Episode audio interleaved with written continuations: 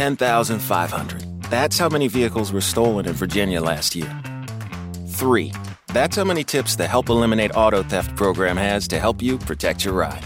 The first is common sense. Don't park in the dark. Choose a well lit space. Two, hide your valuables from passersby. And three, when you leave your vehicle, be sure to close your windows, lock your doors, and always take your keys. For more tips, visit heatreward.com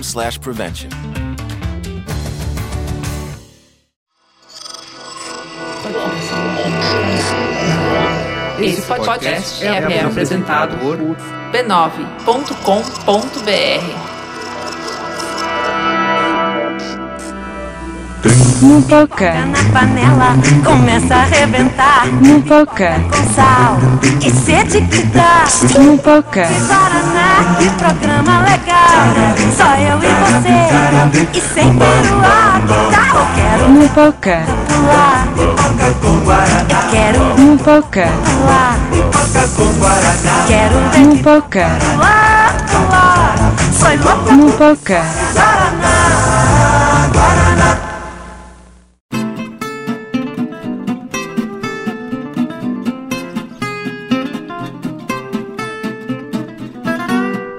E aí, moçada? E aí, Gabriel Prado? Oi, E aí, cara? Você tá bem? tô bem, e você? Tô bem, cara. Tô- estamos muito bem acompanhados hoje. É mesmo, olha só. O Talicione também aqui presente. Olá, boa noite. Você tá muito Eu longe. tô muito Você tá longe. mu- você tá muito longe. Levanta um pouquinho. Ah, boa noite. Muito obrigada. Tá muito desanimado, Tá mais muito animado, alto, é mais alto. alto. Boa noite. Nossa, até porque agora, você. É, então. agora até, foi demais. É, até porque vocês estão dividindo um único canal aí, Pois meus, é. caros, caros. Eu e Thales mais juntos do que nunca, Mais juntos Mais do que nunca. juntinhos. Por que, Bochecha a por, por que vocês estão tão, por que vocês estão tão juntinhos? porque hoje o estúdio tá mais apertadinho. É verdade. E hoje nós temos um Mupoca especial. Especialíssimo, bodas de mupoca Todas aqui. de Mupoca, 50 Mupocas. Pois é. Mupoca número 50. Entrando no ar, a gente trazendo aqui hoje convidadas mais do que especiais. Vou começar apresentando cada uma delas. Gabriela Talarico, que faz projetos sobre educação na faculdade e no trabalho, está indo fazer mestrado em Harvard. É verdade. É verdade. Tudo bom, Gabriela? Tudo bom? E você, Yasuda? Oi. Tudo bem, tudo bem. Oi, Nunca Mupoca. te vi aqui. Tudo bem? Deus. Tudo bem.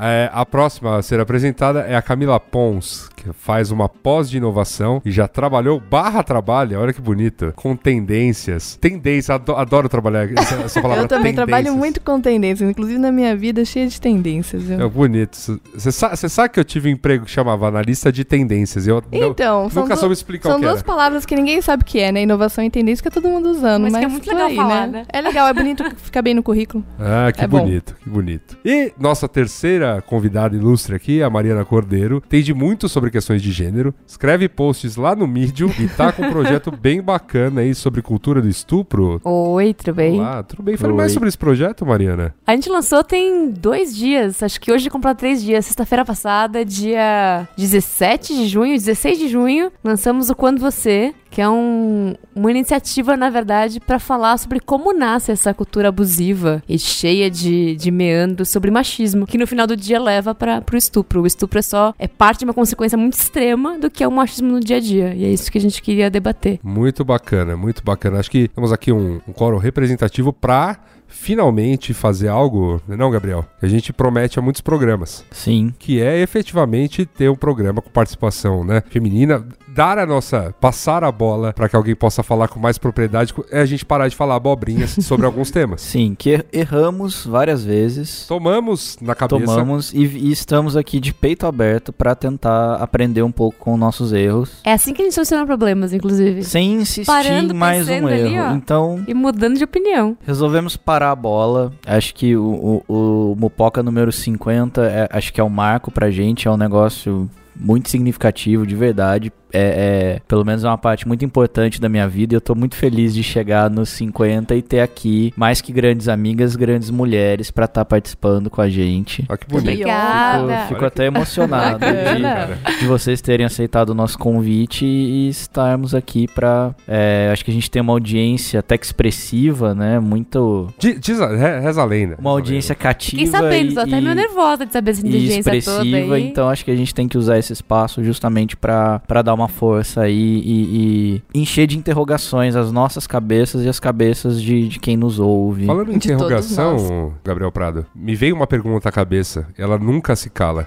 Ah, o que é mupoca? Mupoca é o nome de um dos 50 tons de cinza. Olha só, É. 50, programa 50. E a gente já vai, e a gente, você vai, já vai continuar os agradecimentos, mas antes eu tenho que dar aqueles famosos recadinhos. Tá bom, vamos lá. Que é, você já sabe, meu caro ouvinte, que o Mupoca é membro orgulhoso da família B9 de podcasts, que tem, né, tem membros novos, olha que coisa bonita. Você já conhece o Braincast, você já conhece o Anticast, o Mamilos, o Spoilers, o Zing, o Save Game, o Projeto Humanos, o Pouco Pixel, o Código Aberto e agora tem também o Caixa de Histórias. Olha só. É, cara, é, é muito podcast, cara, é muito podcast. né? Acho tão bonitinhas as capinhas do Caixa de Histórias, todas uniformizadas ali. É, é bonito. Fofitas. É bonito, é bonito. A gente também, além de agradecer nossos convidados, a gente deixa um agradecimento especial também aos novos patrões da semana, que é a Isadora Gerkovic, Luiz Paredes, a Kimi Hirota Tunkus. É isso? Kimi. Kimi é nome de menina, né? Na- no ja- no japonês. ser.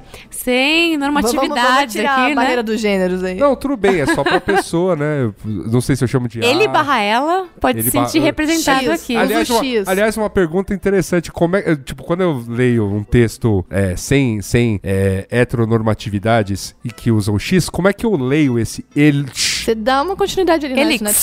Elix. Mix. É uma curiosidade. É Eu... uma curiosidade. Tem um grande filósofo, inclusive, um grande filósofo, presta atenção, que ele chama isso de meninex. Então você pode usar o x, X. x Ah, ok. Então pra tá falar X cada uma dessas coisas. Grande filósofo esse moço, viu? Tudo bem. Leva em consideração muito. Tem que ter um tio ali, porque ele não é tão grande assim, mas tá tudo bem. Tudo bem. Era só uma, uma piada interna. Perfeito. E o Gabriel Bernardino também, patrão nome da semana. Se você quiser ajudar o Mupoca a continuar existindo, entrar pro clube mais exclusivo e camarodizado da internet, que por enquanto se chama Mupossonaria, mas pode mudar a qualquer momento pra algo que eleve o nome monárquico. Pode mudar a qualquer momento pra algo que a gente quiser. Exatamente. porque- Você entra lá no patreon.com barra mupoca, deixa qualquer doação, qualquer quantia, está valendo, você receberá automaticamente o link da Mupossonaria lá no Facebook e saberá que este agradecimento, mais um agradecimento de Gabriel Prado, é feito pra você. Há 50 programas, eu quero dar o muito obrigado a todos os patrões atuais, aos ex-patrões, aos futuros patrões, aqueles que querem um dia ter condições de ser patrões. Vocês vão chegar lá. E a todo mundo que também nem sabe o que é Patreon ainda, mas um dia esperamos que possam vir a saber. Meu muito obrigado. Não é bonito isso? Fiquei Tocante. comovida. É, tô- é sempre Agora eu quero ouvir. né? Hoje eu tô muito emocionado. E- e- Esse é um programa tão especial, esse é um programa tão especial que a gente vai poupar os nossos ouvintes das abobrinhas É verdade. usuais dos comentários em grandes portais brasileiros e vão fazer o quê? Vamos pra pauta. Vão pra pauta, porque hoje tem bastante coisa pra ser comentada. Roda a vinheta.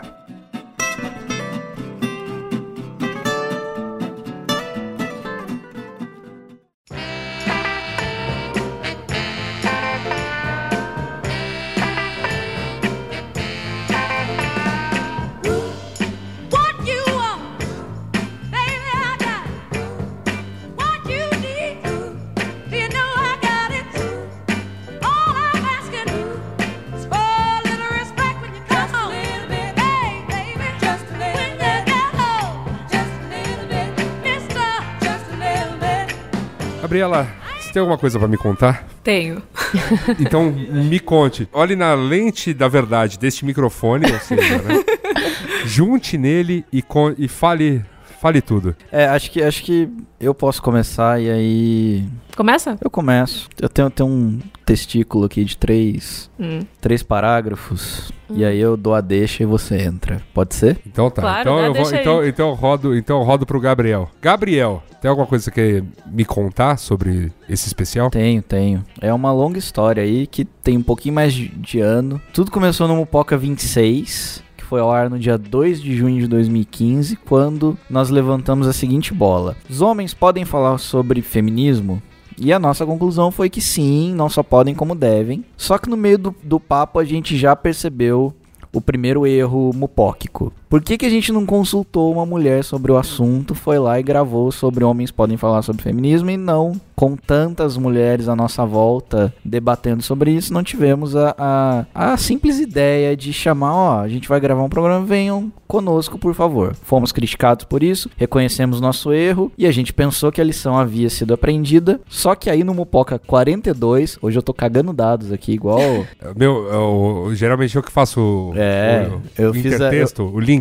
É, o, o Hypercast, né? Isso aí. Fiz a lição de casa. Então, no Mupoca 42, que foi sobre a mamona politicamente correta, no qual debatemos sobre as A poesia. a poesia de Mamonas, te deu outra bola fora. A gente se pegou discutindo se a letra de uma Arlinda mulher era sexista, sem parar pra consultar uma mulher. Então, fomos criticados novamente, reconhecemos que pisamos na bola e pensamos, ok, não vai acontecer de novo. Então, mais do que isso, vamos dessa vez chamar nossas amigas engajadas pra fazer um programa especial e tentar reparar esses erros? Chamamos. Estamos aqui. Elas estão aqui, vocês aceitaram, inclusive, muito obrigado. Quem, para quem acha que Mupoca é bagunça, a gente discute muito previamente a nossa pauta, temos toda uma equipe de redatores. Sim. E enquanto discutíamos a pauta tal, percebemos que cometemos mais uma grande cagada. E quem nos trouxe esse alerta foi a Gabi, acho que ela pode é, falar muito melhor do que a gente, porque eu também não vou falar sobre,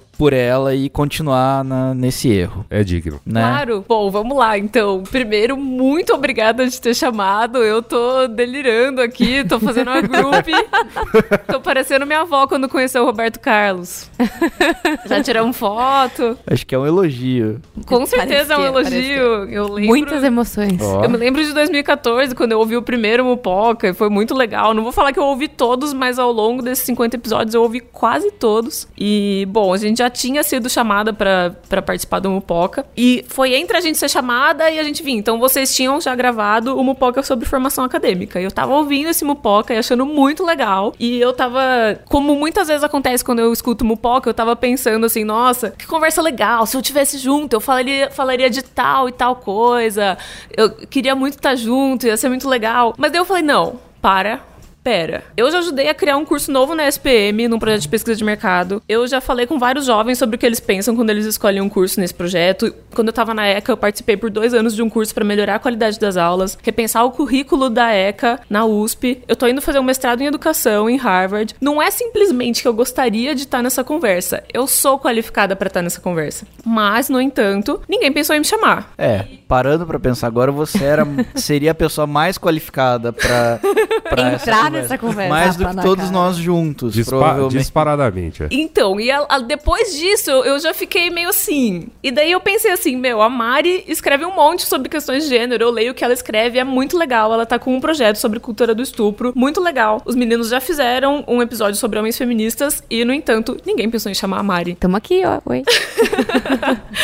A Pons fez uma pós sobre inovação, já trabalhou com tendências e vocês já fizeram vários episódios muito bem feitos sobre pensando o futuro das coisas e, no entanto, ninguém pensou em chamar a Pons. E pra que, que nós três estamos sendo chamadas pra falar de mulher? Ah, porque a gente é mulher. Então, mulher sabe falar de ser mulher. E quando eu percebo isso, eu fico com muita raiva nesse ponto. Eu já tava assim. "Ah!" Porque eu tava, eu tava percebendo, não por vocês, mas porque eu percebo como o machismo é um sistema. E vocês são três caras muito legais. Eu adoro vocês. Eu sei que vocês nunca seriam machistas conscientemente. Mas quando você para pra pensar que o Mopoca tem dois anos, são 500 horas, 500 não, são 50 horas de Mupoca. Nenhuma mulher foi chamada nunca. Não tem como você não falar. O Mupoca foi machista. Até hoje. É verdade. É. É, verdade. Eu vou te interromper aqui na sua fala, mas o grande problema de olhar pro machismo e falar, ah, mas eles não são machistas, não são mesmo porque ninguém olha pra isso como um ato machista, mas porque ninguém percebe que o machismo é velado. Assim como qualquer tipo de preconceito. Quando você lê, ah, não chamam muita mulher porque eles são caras e estão falando sobre isso, mas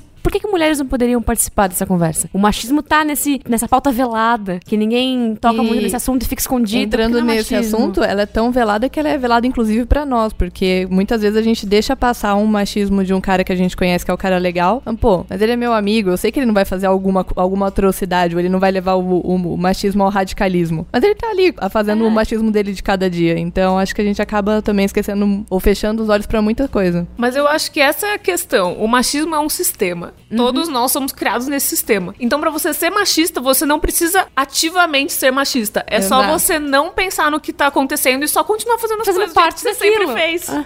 É. Quando você começa a replicar aquela regra, você vira a regra e fica mais fácil você continuar. O problema é quando você levanta essa regra pra ela ser vista como, porra, um, um puta problema. É quando você questiona isso, você começa a cutucar na ferida. E uma um amigo nosso, quando foi começar a falar sobre machismo com a gente, levantou a bola e falou: Porra, se dói em mim, é porque realmente tem um problema aí. Porque eu não tô querendo olhar pra aquela, pra aquela coisinha que cutuca porque ela me machuca. Então, se ela me machuca, porque tem alguém ainda de fato sofrendo com isso. É, muitas vezes o homem ele não vai achar que ele é machista. E muitas mulheres vão se julgar por achar que aquele cara tá sendo machista porque ele tá legal. Mas no final do dia, ele é um cara que tá reproduzindo algo que ofende a ela também. Ela só não tem coragem de falar ainda. Não, eu acho, inclusive, que nó, eu posso falar por mim que eu fui machista, porque eu sempre escutei Mupoca e eu nunca encontrei nenhum problema nisso. Eu só fui encontrar quando eu falei, tá, eu estou sendo chamada só agora e, ok, talvez, olhando pra trás, tem, teve uma falta de representatividade aí. Não, e, e assim, do, no- e do nosso ponto, assim, se a gente for dar qualquer justificativa, ela vai acabar escorregando nisso. Porque eu vou falar alguma coisa do tipo, ai, sabe o que é, Gabi? É porque a gente gravava os primeiros programas sentados na cama do Gabriel. É verdade. Ah, eu não vejo problema, gente. Tudo bem. Tudo bem. Mas é aquela coisa. Aí já cai naquela coisa do, pô, mas aí eu vou chamar umas meninas pra ir lá no quarto do Gabriel, sentarmos todos em volta da cama dele e tal. Ou no caso agora mesmo, quando, quando, quando a gente inaugurou o novo Mopoc Studios, que é, né, na, na, na minha gloriosa sala. Eu fico pensando a mesma coisa do tipo, pô, vou chamar, sei lá, uma pessoa, né, uma, às vezes uma, uma, uma mulher que tem muito a contribuir pro tema, mas numa segunda-feira, 11 cacetada da noite, no centro. Imediatamente vem um sistema que não é, não é porque eu tô pensando por mal, enfim, porque nós três estamos pensando por mal, mas sabe aquela coisa de. É, é- é quase automático, é, é bizarro. É exatamente é um bizarro. sistema é. de que a É mulher não bizarro. poderia estar na rua uma hora dessas ou simplesmente estar fazendo algo com um cara que não seja sexo. Então é meio que. É muito, é muito bizarro. A, a- a- a justificativa, no fim das contas, quando você começa a pensar, é assim, ela, ela cai, num, cai num, nesse, nesse nível rasteiro de, de argumento que é, assim, a gente só tem a lamentar que escorregou feio na bola. Mesmo hoje, pra gravar esse especial, a gente tá saindo completamente do- da, da questão do Movoc Studio, fez aqui uma,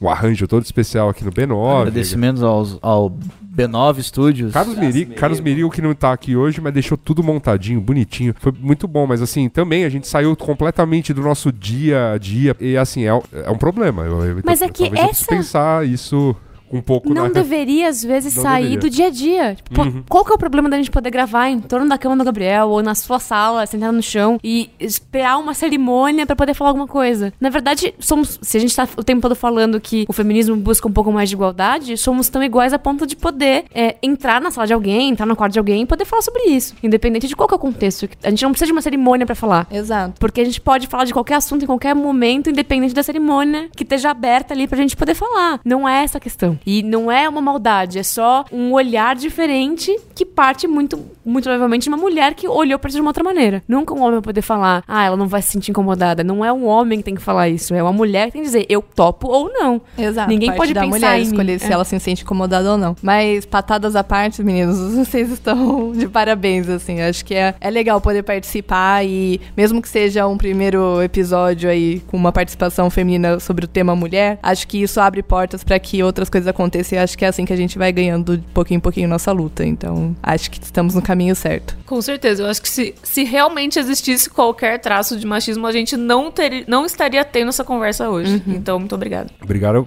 não, obrigado a vocês pela presença. E eu acho que temos Então, de aqui, nada. temos Tem- a gente tem aqui uma pauta, né? Assim, a gente já começou a abordá-la e tudo mais. Eu, como eu disse, eu vou. Hoje é o programa que o, que o, que o Mupoqueiro. Pa- O, po- qual é o Mupoqueiro moleque, o Mupoqueiro 442. De com, boas. com, dois, com duas pontas, dois pontas de lança. O poqueiro que ouviu daí do, da questão da China, lá, É, o Mopoqueiro lá, lá que, em 2014. O Mopoqueiro que ouviu a questão da China em 2014, ele hoje vai fazer uma coisa que ele tá, não tá acostumado. Que vai me ouvir calar a boca e eu vou, assim, ficar aqui meio de boa. Eu e o Gabriel vamos ficar aqui meio de boa, levantando a bola de algumas coisas que vocês colocaram aqui pra gente discutir, tá? E eu juro que eu só vou ficar aqui na questão do controle de mesa de som e, tipo, partiu ler cartinha. É. ah, um, uma coisa legal aqui, foi até, era uma das primeiras coisas que a gente tinha colocado, vocês tinham colocado como destaque pra gente É, na verdade a gente nem sabe quem foi colocando o que, então. É, mas eu lembro, eu, É, lembro- eu vamos só lembro de. Tem- na- tem- É, pra, mim, pra aqui. mim tava assim, dinossauro anônimo, ovelha. Pra mim também. Ovelha Eu gostei anônima. muito da ovelha. Mas um- uma coisa que foi colocada, já foi até abordado, esse tema já foi abordado em algum Mamilos, mas é sempre legal de ouvir o lance, é alguns termos gringos que denominam esse, esse, esse sistema machista velado, que são questões de comportamento, né? Que, que são feitas aí pela, pelos homens, né? Para com as mulheres, ou até por mulheres para com as mulheres, é, é para, enfim, é, diminuí-las enquanto, enquanto nessa questão de gênero. E um dos termos que foi sublinhado aqui é o mansplaining. É, gostaria de perguntar a vocês um pouco sobre que diabos é isso e, e por que, que foi uma coisa que vocês realmente destacaram para conversar, para iniciar essa nossa conversa. É, na verdade, quem, quem colocou isso aqui fui eu. Ah, foi você? Fui eu. Ah, então tá bom. Fui eu. Ele tentando explicar já. É... Gabriel, tenta explicar a sua é, Nossa, sem fazer mansplaining. colocação. Sem fazer mansplaining. É muito difícil. Então, é- é- eu, eu coloquei, na, ver- na verdade, to- to- todo o cerne de vocês estarem aqui começou o primeiro, a, a primeira ideia, falou, pô, vamos chamar as meninas pra gente discutir temas que cabem a elas, tendo elas como, como as condutoras da conversa. Foi no dia em que eu descobri o que era mansplaining. E eu fiquei muito, eu, eu particularmente fiquei um pouco envergonhado porque é algo que eu percebi que eu faço, que eu faço no meu dia a dia. Não adianta, por mais que eu fale, ah, não, não sou machista, tal. E eu me pego muito fazendo mansplaining. Faço mansplaining com a, com a Gabi, me desculpa. Faço mansplaining com a minha mãe, faço, sei lá, quando eu tô em algum serviço, alguma coisa assim. E eu nunca tinha parado pra entender a definição dessa coisa. Que que é basicamente quando um homem dedica seu tempo para explicar a uma mulher como o mundo é redondo, o céu é azul e 2 mais 2 são 4. E fala didaticamente como se ela não fosse capaz de compreender, afinal ela é mulher. É o didaticamente. É. Pausadamente. Tem alguns termos aí já que são um uma acidez muito boa, né? Quando o homem dedica o seu tempo, É. precioso tempo, para explicar Para uma o que está mulher. fazendo. E ele veio falar de uma forma didaticamente, né? É, e aí tem, segue aqui mais Vai o- colocar lá no timesheet, né? Uma hora. Explicando a mulher o que é o mundo. É, explicando um escanteio. Mas é engraçado você levantar a- a- essa. Começar já com, com, essa, com esse assunto. A gente tava falando ah, do, do, do que, que é a opinião feminina em relação à opinião masculina e como sempre tem um lance tipo, ah, você tá fazendo mimimi ou porque a, a sua opinião não é tão válida nessa conversa. Quando a gente começou a postar, o, quando a gente postou o vídeo do Quando Você e Nesse momento, várias mulheres deram depoimentos reais delas sobre situações que aconteceram na vida delas, onde elas se sentiram oprimidas, ofendidas, abusadas. Dentro dos depoimentos que a gente tem lá, tem até desde agressões físicas até agressões morais, verbais. A o comentário, o depoimento de uma mulher que mais ofendeu, é, com aspas, a classe masculina, foi uma mulher falando que ela se incomodava muito, ela, jogadora de futebol, se incomodava muito quando homens do lado de fora do campo ficavam dando instruções a ela sobre como jogar bola. Tá aí um Como se exemplo ela não claro. soubesse o que ela tava fazendo lá Exato. dentro. As né? pessoas, e é impressionante isso. Ela ali dedicou o tempo dela a contar pra outras pessoas algo que a machucava, que a oprimia de certa forma, e homens dedicaram o seu tempo a dizer que ela tava sendo fútil, ingênua, ou enfim, qualquer outro argumento é, completamente machista que usaram pra diminuir o argumento dela. Então, por que, que ela não pode se incomodar, incomodar quando um homem explica pra ela o que fazer, sendo que ela sabe o que ela tá fazendo? E outro ponto também, né? Eu acho que pegando a- essa lógica aí do que, do que repercutiu esse, esse depoimento, as pessoas não conseguem se colocar no lugar dela, imaginando que ela não tá só- simplesmente reclamando porque ah, a pessoa tentou orientar ela. Não, se ela tava trazendo essa pauta é porque de fato o comentário que trouxeram pra ela não é um comentário de boas, não é um, um, um comentário orientativo ali. Alguma, de alguma maneira aquilo machucou ela. E é isso ninguém quer Sim. entender. É muito mais fácil E fechar o existe, olho. eu não sei se é uma sensação, acredito que não, mas existe uma sensação em em mim muito isso. E olha que eu vivo um, um- um contexto de privilégio, que eu tive educação é, muito facilitada. Meus pais sempre me ensinaram que eu podia dominar o mundo se eu fizesse. Então eu vivo um privilégio que é meu. Mas ainda assim eu vejo pessoas tentando mostrar que, olha, não é bem assim, deixa eu te explicar como funciona. Ou um cara mostrando, olha, deixa eu te falar como é que é jogar bola, deixa eu te falar o que é um escanteio, deixa eu te falar Senta o que é um impedimento. Senta, aqui que eu vou te explicar. É. É, e, e eu vivo um contexto de privilégio numa faculdade que tinha muitas mulheres. Eu tive aulas com professoras mulheres. é, então, isso é um privilégio. Se você olha pra um outro contexto, que não é a nossa bolha, não é a nossa ótica, onde mulheres muitas vezes têm acesso simplesmente ao que um homem fala dentro de casa, é esse cara que tenta conduzir o que ela acredita, o que ela pensa. Ele acha que ele tem esse papel, porque ele é o dono do lar, porque ele é o provedor, porque ele é o pai que traz acesso pra casa. É, ele é o alfa, né? Ele é o condutor. E essa noção de macho alfa, ela não conduz só o mansplaining, ela conduz tudo. Ah, O gaslight, eu ia falar do gaslighting agora. Tipo, a gente tava falando de, de mansplaining como alguém explicando pra gente do que acontece, mas você pega o, o movimento que houve durante o processo de impeachment da Dilma, onde ela era colocada como uma mulher que tava à beira da loucura, que ela perdeu o controle, que ela tava a ponto de Histérica. espumar pela boca. com ministros famosa e histérica. batendo na Histérica. mesa. É, é o, o- o- o- a simbologia de uma mulher que perdeu o controle e precisa de um homem pra ir lá salvar. E aí você vem, tipo, na sequência de uma capa que colocava ela gritando e a foto era de um gol da, da Copa do Mundo que ela tava comemorando. coloca uma capa do Temer sereno, falando que ele teria uma saída Temer. Então o homem tem a saída, a mulher tem a loucura. Pior, né? Pior porque na, na, na história da vida real vai o nosso. é, Eu, eu jurava que eu não queria mais falar de política. vai, vai o Temer dar um tapa na mesa e ainda diz que está sofrendo agressões psicológicas.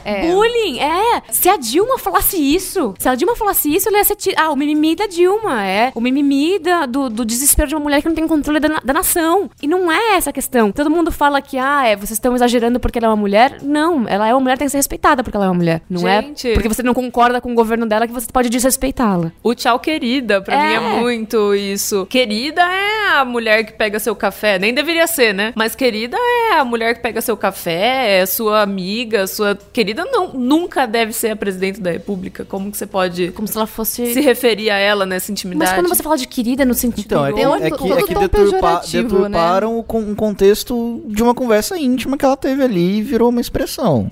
Sim, mas. Mas, Mas, é uma uso- expressão. É uma expressão Mas o uso do querida não é. Sim, é- é ele é admiração. pejorativo, né? É. Ele é- Ela pode ela é pe- só uma ele- querida, ela não é, Ah. uma, ela não é uma das mulheres mais poderosas É do assim, mundo queridinha. Hum, Senta lá, gracinha. né? Tipo, é, Usualmente querida já rola com uma falsidade, né? É, Você usou o Que querido, bonitinha, ela tem uma opinião. Que É. bonitinha, ela pode falar sobre aquilo. Que bonitinha ela estudou, ela tá indo fazer faculdade. Que bonitinha, acha que pode fazer é, política. deixa ela Como- acreditar que ela consegue Como coisa. diz MC Sofia, você não é bonitinha, você é uma rainha. Exato. Então, vamos parar com o, o diminutivo aí para situações que envolvam mulheres e afins. É, uma, eu tenho uma pergunta aqui, que é a seguinte, né?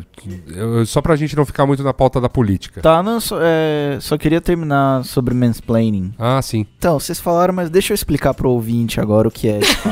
É, vamos deixar, né? Porque É licença, as mulheres que estão ouvindo, elas precisam entender. não, na, na verdade, eu, eu fiquei refletindo sobre isso e, eu- e aí que eu fiquei mal, porque eu parei pra pensar qual que é o paralelo pra mim do que seria um mansplaining. E eu parei pra pensar que, ah, quando eu era criança e as pessoas tentavam explicar pra mim como o mundo era, tipo, ah, não, você não entende, funciona assim, mas as coisas são assim mesmo, tal. E eu, e eu percebi que realmente é, é um, é um instrumento de diminuição, de, de, de simplificação, do tipo, não, Eu, eu, cons- eu consigo pensar num único paralelo que tem uma, que tem uma conotação péssima e, e, assim, você de alguma maneira tá numa posição inferior. É quando você tá num, num- nos Estados Unidos, por exemplo, e aí você se embanana com alguma expressão em inglês e você fica naquela de. "Ahn, pé", e, aí, e aí vai o- o- a pessoa com quem você está falando em inglês e tenta te coloca. explicar aquilo em espanhol. É que eu acho que tem um lance também do, do, de alguém, quando a gente fala. Em qualquer contexto, ó, deixa eu ser didático, didático o suficiente pra você entender. Você parte do pressuposto que tem um lado que é conhecedor e que é detentor da sabedoria pra poder passar aquilo pra frente, e um outro lado que, se não soubesse daquela fonte, não saberia nada. Então, o, mans, o mansplaining, pra mim, parte desse princípio. Tem algum- um, lado da moeda que sabe muito e um outro lado que é carente de informação. E aí, um lado tenta se sobrepor ao outro. E sempre nessa discussão, o homem é quem vai poder passar né, no alto da sua, do seu conhecimento, da sua didática, pra mulher que pouco sabe aquilo que ele entende de É, mundo. mas assim, ah, é, é, para mim é uma simplificação. É, ah, eu eu, tenho todo esse, eu detenho todo esse, esse conhecimento e eu vou tentar simplificar ele Tornar da ele o mais maneira fácil mais pra você conseguir compreender. É, vou deixar mastigadinho tem- pra, pra eu Uhum. te explicar e não perder muito do meu tempo também. É. Tipo, ah, funciona assim, ó. É assim. E é difícil.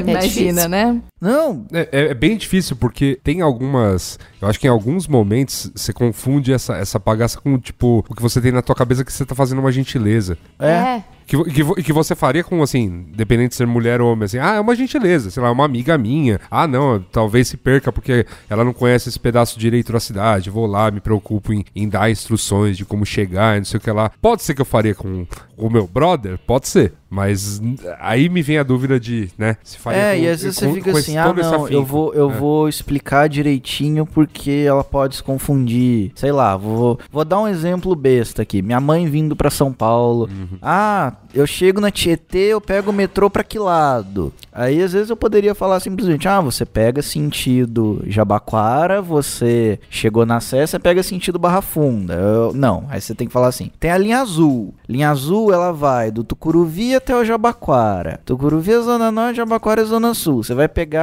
sentido tu é Jabaquara. Chegou na Sé, a Sé é grande, é gigante, tem duas linhas. Você tem que pegar a linha vermelha. Se você pegar Corinthians e Itaquera, você vai parar lá na Zona Leste, você vai ficar perdida. Vai ser difícil. Você tem que pegar a Barra Funda. E aí você vai andar uma Você estação. meio que já e vai- tá presumindo Entendeu? que ela não Ela tem as errar. capacidades mentais ali. Então ele faz ela de ler placas e ver o que tá sendo É, É guiado, bem, é né? bem bizarro. E- e Não, pra- ou- mas ou, ou te fazer o que eu faria, que é assim, não conheço lugar de jeito nenhum. Google Maps, Waze. Ela vai se Ou você virar. pergunta pra alguém, É, é, todo tipo, mundo faz ainda isso. mais o fato, assim, também- eu acho Então, que mas, aí, mas aí, aí, fazendo um contraponto com a minha própria fala, às vezes eu sinto, eu vejo que às vezes tem pessoas, e nesse contexto mulheres, que também ficam, ficam nessa, nessa insegurança, no que, no meu ponto de vista, acaba sendo uma insegurança. Ah, como que eu faço? Mas eu não sei, me explica. E aí acaba, você Mas acaba... eu acho que, inclusive, eu acho que existe o- os dois lados, que é o homem sempre teve na posição ali de ele ser o porta-voz de qualquer tipo de informação, mas a mulher também foi criada dessa maneira, em que o homem é o porta-voz de todo Sim. tipo de informação. Ele tem o conhecimento Então, pra, pra mulher que ainda, tipo, não teve o contato com a questão feminista e, tipo, o poder dela quanto ser humano ali, né, também, de ter suas próprias cognições e tudo mais, ela acaba ficando, de fato, à, à mercê do que a sociedade impõe, que é o homem tem a razão. Se ela tivesse uma opinião e você viesse pra ela e falasse, não, não é, não é esse caminho, ela seguiria porque ela tá acostumada a seguir É. o que o homem fala. Pode ser travestido de um pensamento ah, eu não tenho que me preocupar com isso, porque ele vai saber me, es- na, quando eu precisar, ele Exato, vai ela foi me criada dessa instruir. maneira e ela faz isso, ela cria outras pessoas dessa maneira também. É um ciclo que precisa ser quebrado. Ponto interessante pra ser tocado, porque era até né, uma, uma coisa pra continuar aqui com a pauta, que é essa questão da. Foi colocada aqui a sororidade. Ou como lidar com essa abre aspas, né? Tô colocado aqui, não tô. Esse texto não é meu. Então, sororidade e como lidar com abre aspas, mulher machista. Difícil saga de desconstruir o machismo. Essa é a minha. A pergunta é a seguinte. Então, a gente tem um, tem um sistema e o sistema aba- nos abarca todos, né? Então, é, é- é- estamos todos expostos a determinadas mensagens. Então, nós temos as nossas amigas que se colocam na posição de me passe você a informação e, nó- e eventualmente nos colocamos nessa posição de dar informação. Nós temos as nossas amigas que chamam outras mulheres de histéricas, né? Sim. De vadias, de qualquer E coisa do aí gênero. E, enfim. Vão reproduzindo esse tipo de comportamento. Então, o que fazer ou como vocês lidam com tudo isso? Porque, Então, eu, inclusive, eu assumo a pauta aí. Fui eu que coloquei. olha aí, Mas é porque, de fato, é uma questão muito complicada, porque é, a gente, quanto mulher, a gente tem o, o- o nosso papel, inclusive deveria ser o papel de todas as pessoas, mas de empatia, que é entender por que, que aquela mulher tá reproduzindo um discurso mach- machista. Então, ah, se ela tá reproduzindo esse discurso, provavelmente ela teve uma criação machista, ela tá dentro de um, de um núcleo machista e ela não consegue enxergar o que tá acontecendo fora dele. Não deram espaço pra ela que tivesse a oportunidade de ver. Exato, não deram espaço e ah, em nenhum momento foi estimulada para que, que conseguisse, conseguisse enxergar isso. Como que a gente começa a conversar com essa pessoa? Porque é, já parte da- da- do sentimento ali feminista e tudo mais que a sororidade ela é uma coisa extremamente importante. Às vezes a gente perde a linha também. Então você vê uma, uma mulher que tá ali do teu lado reproduzindo um discurso machista, inclusive ela pode ser sua mãe, graças a Deus não é a minha, mas pode acontecer. E porque ela- a minha mãe vai ouvir esse, esse áudio, eu preciso me justificar, tá? Deixar claro que não é a Deixar minha claro mãe. que minha mãe não, minha mãe me ensinou. Mas, enfim, Beijo, É. dona Pons. é isso aí. A tia Núria. Tia Tia Núria. Núria. Ensinou direitinho, parece. E aí, como que, como que você lida? Acho que a, a gente pode, inclusive, usar alguns exemplos de quando a gente vê qualquer conteúdo, né, que é, que é feminista, o que tá em prol do movimento, e você vê mulheres falando mal sobre aquilo. Fala, mas, gente, isso é por você também. É, o que não meu existe- exemplo favorito desse, dessa coisa são, é aquele. As, as mulheres estão colocando eu luto pelo, pelo fim do feminismo. Pelo fim do feminismo. É porque as pessoas elas entendem que aquela, que aquela luta ela é uma imposição de alguma coisa, quando na verdade aquela luta ela é uma uma, uma É uma demanda por libertação. liberdade, por libertação, para que todas as mulheres possam ter liberdade de querer ou não aquele movimento, ou de querer ou não aquela mudança. É uma coisa que já eu acho que engata na outra um pouco é que quando vamos por o Gabriel explica pra mãe dele como chegar a, da rodoviária até a casa dele. A mãe dele, como mulher, tem o direito de não saber e perguntar. Assim como ela tem o direito de saber e conseguir o caminho por ela só. A questão é que um homem não pode definir se ela precisa ou não de informação. Quem tem que definir isso é a mulher. Se ela precisa de informação, ela tem que buscar isso. E ela tem que pedir isso. Agora, você definir que uma mulher, por ser mulher, já é frágil o suficiente a ponto de não conseguir chegar à resposta, aí você consegue começar a construir um problema. E nesse mesmo sentido, a mulher também pode reproduzir um discurso onde ela não vê a validade de um movimento que, na verdade, busca por espaço para que ela seja e afirme o que ela quiser. Quantas vezes, logo depois do, do, do caso do estupro no Rio, que é, muita gente falou sobre isso, parou, pra- parou muita discussão de muita gente no bar, em casa, no, no jornal, sempre tinha uma pauta mais superficial, de, tipo, ah, um suposto estupro, um suposto at- ataque a uma mulher, 30 caras ou 20, Quanto ou tempo quantos demorou foram pra se provar isso, pra se né? provar isso. E quantas mulheres eu vi, e, no- e eu tô falando, tipo, da minha bolha, no, no meu contexto, mi- minha página de Facebook, onde eu vi na minha timeline mulheres que cresceram comigo, na- com a mesma educação que eu tive, falando que, ah, mas a gente tem que ver muito bem o que, que ela tá fazendo ali. O que, que ela fez pra merecer aquilo. Ela não fez nada. Ela podia ser feito, ela podia ser qualquer coisa. Nada poderia ser feito ali pra ela merecer algum- aquele tipo de, de agressão. Mas ainda assim, existem mulheres que olhem pra aquilo como uma ação que, re- que demanda esse tipo de resposta. Alguma coisa você fez pra receber aquilo em troca. Então, esse discurso não é nenhum. Eu, eu acho, e e eu só acho isso porque eu ouvi muitas outras mulheres feministas falando isso também. É, que a gente não pode simplesmente dizer que aquela mulher ela tá agindo de forma machista. Ela tá simplesmente agindo como que ela viu acontecer e ela absorveu aquilo como verdade. Porque, de verdade, o- a maioria das coisas que a gente consome são todas voltadas para um lado mais machista, para um lado mais masculino. Onde a mulher ela tem que agir de tal forma porque ela é uma mulher. Ela tem que pedir ajuda para abrir a porta, ela precisa de ajuda para conseguir abrir uma lata de, de alguma coisa na cozinha. E se ela não fizer isso, ela é mais masculina. E a gente É, ri disso, tempo mas ao mesmo tempo é. Ela é a mulher passa pior, só o- ela é independente, né? É, é. É, ou ela é revolucionária de alguma maneira, tipo, meu Deus, ela não, se ela consegue pagar as próprias contas e cuidar das próprias coisas é porque algum problema tinha ali, né? Então, tipo, precisava ela precisava sair, sozinha, é. exato, ela precisava sair, precisava fazer as coisas Ela não teve dela. um pai que lutava por ela. Hum, De novo, dentro da minha bolha. Meu pai sempre fez tudo por mim, mas ainda assim eu nunca quis Mas assim, eu acho que existe um dele. ponto de que a, a mulher que reproduz o discurso machista, ela tá em volta de, de uma bolha machista, mas ela continua reproduzindo. Então, é, e acho que foi por isso que eu levantei até essa questão de como que a gente lida com a, a mulher que reproduz o discurso machista. Porque ela, ela vai reproduzir isso pra mais homens e pra mais mulheres. É para aí que entra um- o nosso papel e o papel de toda, toda mulher, independente se ela seja engajada ou não no movimento, mas que ela tenha uma certa consciência de tentar ajudar aquela mulher a conseguir olhar de uma outra forma. Não adianta agressividade pela agressividade, ela já tem a agressividade dela contra o movimento, a nossa agressividade contra ela só vai trazer um problema. Desculpa. Exatamente. Só vai trazer um problema. É, não tem Exato. uma, uma resposta ali. É. Eu acho que além de disseminar informação,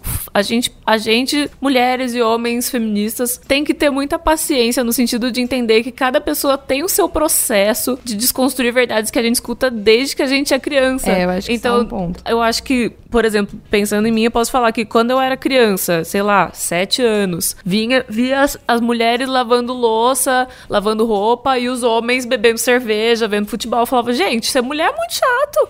Eu quero ser homem. Sabe? Por que, que eu tô. O que, que eu tô fazendo aqui? Eu Mas é engraçado homem. você levantar esse ponto. Eu trabalho com, com uma diretora de criação, mulher, mãe de duas meninas. E a gente tava conversando um dia e ela me contou que a filha dela começou a conversar com ela e falou: Poxa, mãe, acho que eu não, não sou menina, porque eu quero ser bagunceira. Eu quero fazer, brincar que nem menino. Eu acho que eu não sou menina. Ela falou: Não, você é menina. A diferença é que tudo que te contaram que é ser menino é uma coisa que não existe, porque você pode ser o que você quiser. Esse, esse binarismo de que o homem é de um jeito e a mulher é de outro, e o homem age de um jeito pra prover e pra ser mais racional e pra ser mais incisivo nas suas opiniões, e a mulher não tem isso, é completamente uma construção social. Então quando a gente fala que o, o- que o sexo, ah, o, o gênero, na verdade, o gênero foi construído de, uma de várias noções sociais pra dizer o que eles são, é, é disso, porque alguém disse que aquilo era ser homem e aquilo era ser mulher. E tudo que é diferente daquilo é estranho pra todo mundo nesse contexto social.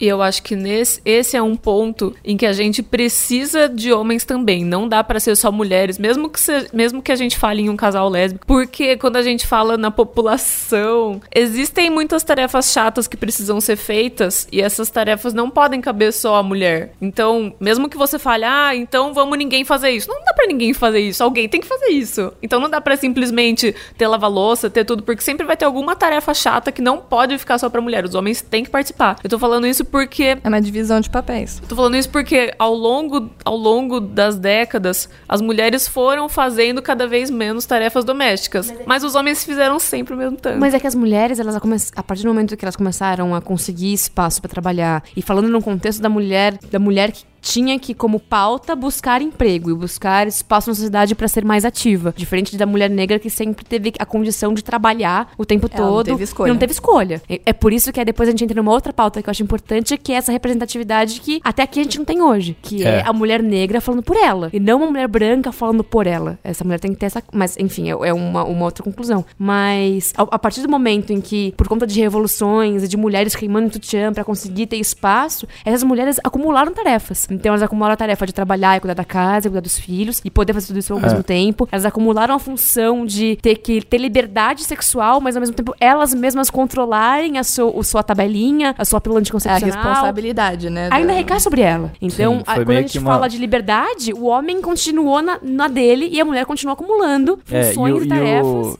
e o status quo prega que o homem deu a liberdade à mulher, né? Ah, Exato. você quer trabalhar? Eu te dou Deixa eu, espaço. eu Você te quer- deixo, então. Você quer trabalhar igual eu trabalho? Ok, você pode trabalhar igual eu trabalho, só que você também vai continuar Fazendo todo o resto. sendo mãe, é, sendo esposa. Cuidando da casa. E sendo esposa significa pra muita gente ser empregada e ganhando menos. Não, e, Porque e aí, senão você vai ser independente demais. Quando você fala desse ganhando menos, tem a questão, tipo, de você ter que se provar o tempo todo. Então, ah, já É. que você conseguiu a, a liberdade, né, de trabalhar, de votar e de, tipo, de, me prova que você consegue cuidar da tua casa, cuidar dos teus filhos, da educação pra eles, fazer toda a sua carga horária como qualquer homem. E ainda assim, se você quiser ganhar mais, vai ter que se provar muito mais. Não, e aí você tem uma, aquela noção que é, muita gente usou pra defender muita, muita verdade, verdade entre aspas mesmo, de que a multimulher é a nova mulher. Então ela consegue fazer tudo ao mesmo tempo e ainda assim controlar todos os seus medos de inseguranças e ser linda e tá tudo muito bem vestida e com as unhas feitas. E essa mulher é a mulher do novo milênio. Ela é múltipla. Não, a mulher é um indivíduo, assim como um homem. É, tem um lance. é, São as pressões sociais, né? Você que elas recaem de maneiras diferentes das pessoas. Tem um cara que, no meio de uma discussão de, de internet, ele virou e falou: vocês estão é, se vitimizando, vocês têm espaço. Se o feminismo quer direitos, vocês têm que ter espaço pra lutar como homens. A gente não quer lutar como homem, a gente quer poder lutar como mulher, pelas causas de uma mulher. Eu não quero ser um homem, eu quero ter o direito de ser eu mesma mulher. Tem um discurso maravilhoso da Shonda Rhimes, que é quem Shonda, da fez várias séries ótimas, é, que claro que eu não lembro o nome de nenhuma agora. Ah, pode Ah, deixar que eu falo Anatomy. toda. Anatomy. How to Get Away from Murder. Muito obrigada.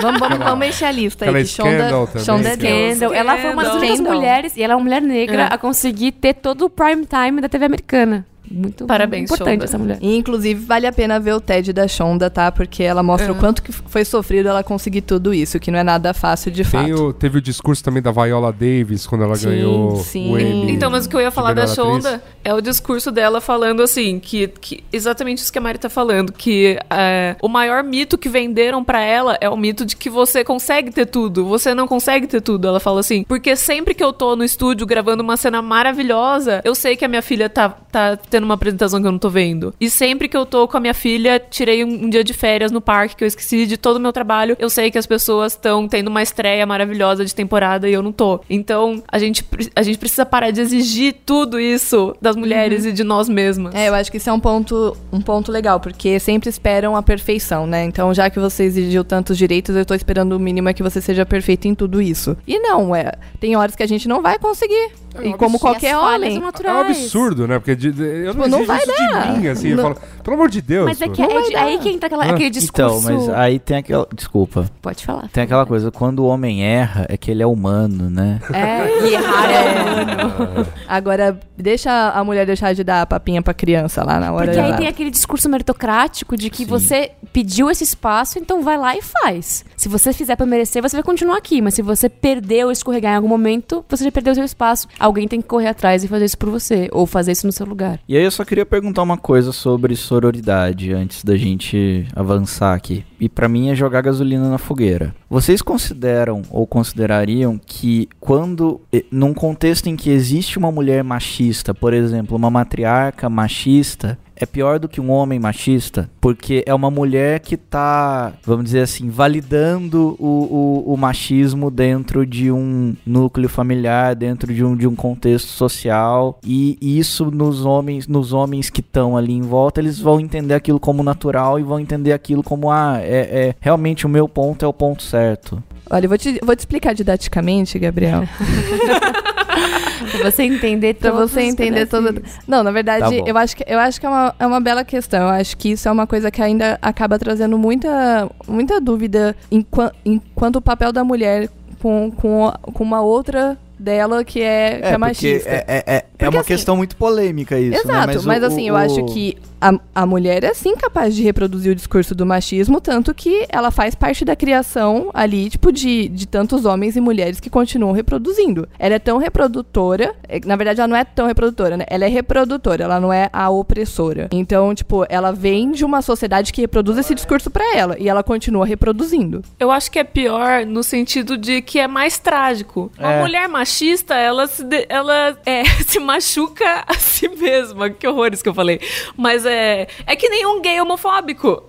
É, os gays pelo Entendeu? Bolsonaro, É né? que nem é uma pessoa que ela é contra ela mesma. Então, o, o homem machista, ele tá machucando o outro. Claro que os homens também sofrem com machismo. Mas a mulher mach- machista, eu acho que ela se machuca mais diretamente. Só que no, eu não- sei, o lance da sororidade é quando você olha, sei lá, pra toda a indústria cultural e pra todo filmes e Hollywood, a mulher sempre foi novela, a mulher sempre foi pintada como uma inimiga da outra. Sim. Então a gente cresceu nessa noção de que ah, aquela menina quer roubar o meu namorado, aquela menina ela quer se vestir melhor que eu. A gente nunca cre... nós mulheres nunca crescemos num contexto onde as mulheres estão juntas pra juntas construir uma solução. Então quando a gente olha pro, fe- pro, pro pra uma mulher machista. A gente. A minha, minha visão disso. E a gente entende pra ela um maior problema do que um homem. Na verdade, a gente continua vendo ela como uma inimiga. Quando na Sim. verdade a gente tem que olhar pra ela como um potencial. Não sei como explicar isso, mas como um- uma oportunidade de eu conseguir ajudar uma outra mulher que, assim como eu, também é tão imprimida quanto, a olhar de uma maneira diferente. Um homem machista, ele já é o oposto. Ele já tá ali o tempo Não, todo o, reproduzindo o, o aquilo. o homem machista, ele é o padrão. Ele é o vamos padrão. dizer assim. Ela- ele, é o, po- ela- ele é o ponto de Então, equilíbrio ali. é- ele é a regra. Ele nasce, ele, Ele, nasce. tá ali reproduzindo assim. aquilo. A mulher, é, é, reproduzindo não, mas tipo, reproduzindo no começo, na primeira infância ali, quando ele aprende tudo isso, e depois sendo o agente opressor disso. A mulher, ela absorveu tudo aquilo, mas ainda existe nela o lance da sororidade de eu tentar ajudá-la a olhar de uma outra maneira, como parceira. E sem falar que, por exemplo, a mulher machista, ela continua passando pelo machismo. Independente dela ser machista e reproduzir Sim, o discurso sim, do machismo, é ela tá vezes- sofrendo com o machismo. Mas a, a impressão que eu tenho é que às vezes ela tá tão, ela tá tão envolta nesse contexto que, que para ela é natural. Ela não É, vai enxergar ela não nunca. ela se percebe, vê como ela não percebe. independente, ela se E eu, vê tô, como e, eu, de fato, e, e é. eu imagino assim, eu- é, pelo menos a, a- convivência que eu tenho com isso é com matriarcas mesmo, avós, Uhum. tias. É engraçado, eu olho pra minha avó. A minha avó já faleceu. E toda a história que eu tenho de, que eu ouvi dela e que eu vi dela no tempo que eu era mais, mais velha e podia absorver tudo isso, é que ela era uma puta feminista. Só que se a gente falasse pra ela, talvez, eu nunca isso pra ela, mas se eu falasse pra ela, você é feminista pra caralho, talvez ela fosse ficar ofendida. É. Porque pra ela ser feminista era tipo absurdo, E era... ela foi educada dessa E ela foi maneira. dessa maneira, mas a maneira como ela agia, ela conduziu a casa inteira sozinha. Ela foi a, a matriarca, ela foi a mulher que foi a cola daquela família toda. Só que se alguém falasse pra ela que de fato que ela era feminista, ela foi se ofender. Então eu acho que existe um- uma noção de que a mulher, quando ela, mesmo que ela seja feminista, em muitas gerações passadas das nossas, elas se ofendiam com esse termo porque elas viam aquilo como um, um radicalismo descabido, desnecessário, porque tava tudo bem do jeito que tava. E foi vendido dessa maneira. Foi vendido porque o que, que a pessoa absorve é o que a grande massa está absorvendo. Então, quando começaram a existir qualquer movimento feminista, era vendido como algo que de revolta, de Ruim, profano, É, bruxas, enfim. exato, toda aquela- bruxas. é. Inclusive, você vai ver o- o- as revoluções feministas lá da década de 60 nos Estados Unidos, elas usavam, inclusive, esse codinome de witch, de bruxa. Então, era uma provocação da parte delas, porque elas compreendiam porque que elas estavam usando aquilo. Mas era, era visto de uma maneira ruim. Então, acho que acaba sendo a, a mulher feminista, né? Entrando na- respon- tentando responder sua pergunta. Ela, a mulher machista, na verdade, ela não, tipo, ela não é pior do que um homem machista, mas ela é um potencial ali a ser combatido, porque ela, ela tem que de alguma, a gente, quem no momento de so- sororidade, a mulher que é feminista, ela tem um papel de ativar Sim. essa mulher que é machista. E a gente tá num- numa, numa luta contra um discurso. As pessoas reproduzem esse discurso. Elas reproduzem essa opressão. A nossa luta, É, a luta de uma, é de uma que- feminista não é contra uma pessoa, porque Sim, ela é uma sim. pessoa É que na- física é que na eu minha agredir. visão, ela é quando você se depara com uma mulher machista, a mulher machista ela tem mais voz pra validar o machismo do que um homem machista. É, é porque na, naquela discussão Porque do um homem machista, ele é apenas um opinion, homem, eles são- é. Mas é aí que tá, ela tem que ter menos. Exata- Porque, vou dar um exemplo. Marcela Temer.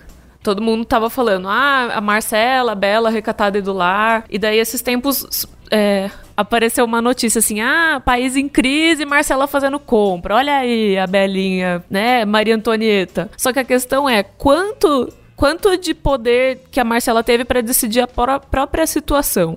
Então ela não teve um poder pra decidir qual era o papel dela e agora você quer culpar ela tanto ou mais quanto os homens que tomaram as decisões. Então a mulher machista, ela não teve decisão quanto ao papel dela. Ela não, ela não teve a opção de, de falar assim: ah, Exato. será que eu quero ficar em casa ou será que eu quero fazer outra coisa? Será que eu quero ser solteira? Ela não teve opção. Então você não pode jogar esse peso de uma decisão que não foi dela nas costas dela. Porque ela é só consequência. Sim, sim, não. Na minha visão, eu não tô tentando jogar o peso. Não tô tentando falar, ah, você ser machista é muito pior do que eu ser machista. Eu tô falando como exemplo mesmo, como exemplo dentro de um, de um núcleo familiar. Até na escola, até na, na- sei lá, no, no, no- no ensino fundamental. no grupo tal. do WhatsApp. Ah, um eu, acho, eu acho que o o Gabriel tá. Eh, Que até entra no próximo tópico aqui, é falando um pouquinho da figura que te representa, ou seja, se é essa mulher forte na sua família, né, sua mãe, sua avó, ou uma mulher forte na mídia, né, em termos de comportamento, uma mulher benquista, uma mulher que atingiu o que a gente pode chamar de sucesso, ela, ela faz um tem um determinado comportamento e esse comportamento tem várias nuances de machismo quanto isso é prejudicial barra se é- ou é mais prejudicial. Acho que é um pouco acho que a pergunta vai um pouco por aí. É. enquanto enquanto figura né? Assim por mais execrável que sejam as opiniões dos, dos piores machistas homens que existem e são péssimas e tudo mais é, é aquela coisa de apontar mas é um, é um cara é um homem tipo Aí dá pra. Dá, dá, dá até pra odiar pra caceta o, o discurso. Mas aí é uma mulher falando. Por exemplo, essas figuras que a gente até citou aqui, da, da- as mulheres que colocam que lutam pelo fim do feminismo, mas ela é mãe de alguém, ela é. Ela pode ser, até ser uma figura, sei lá, uma líder de uma determinada comunidade, né? E essa. E de repente ela tá. Eu odeio o, o termo de mercado, ela está formando opinião.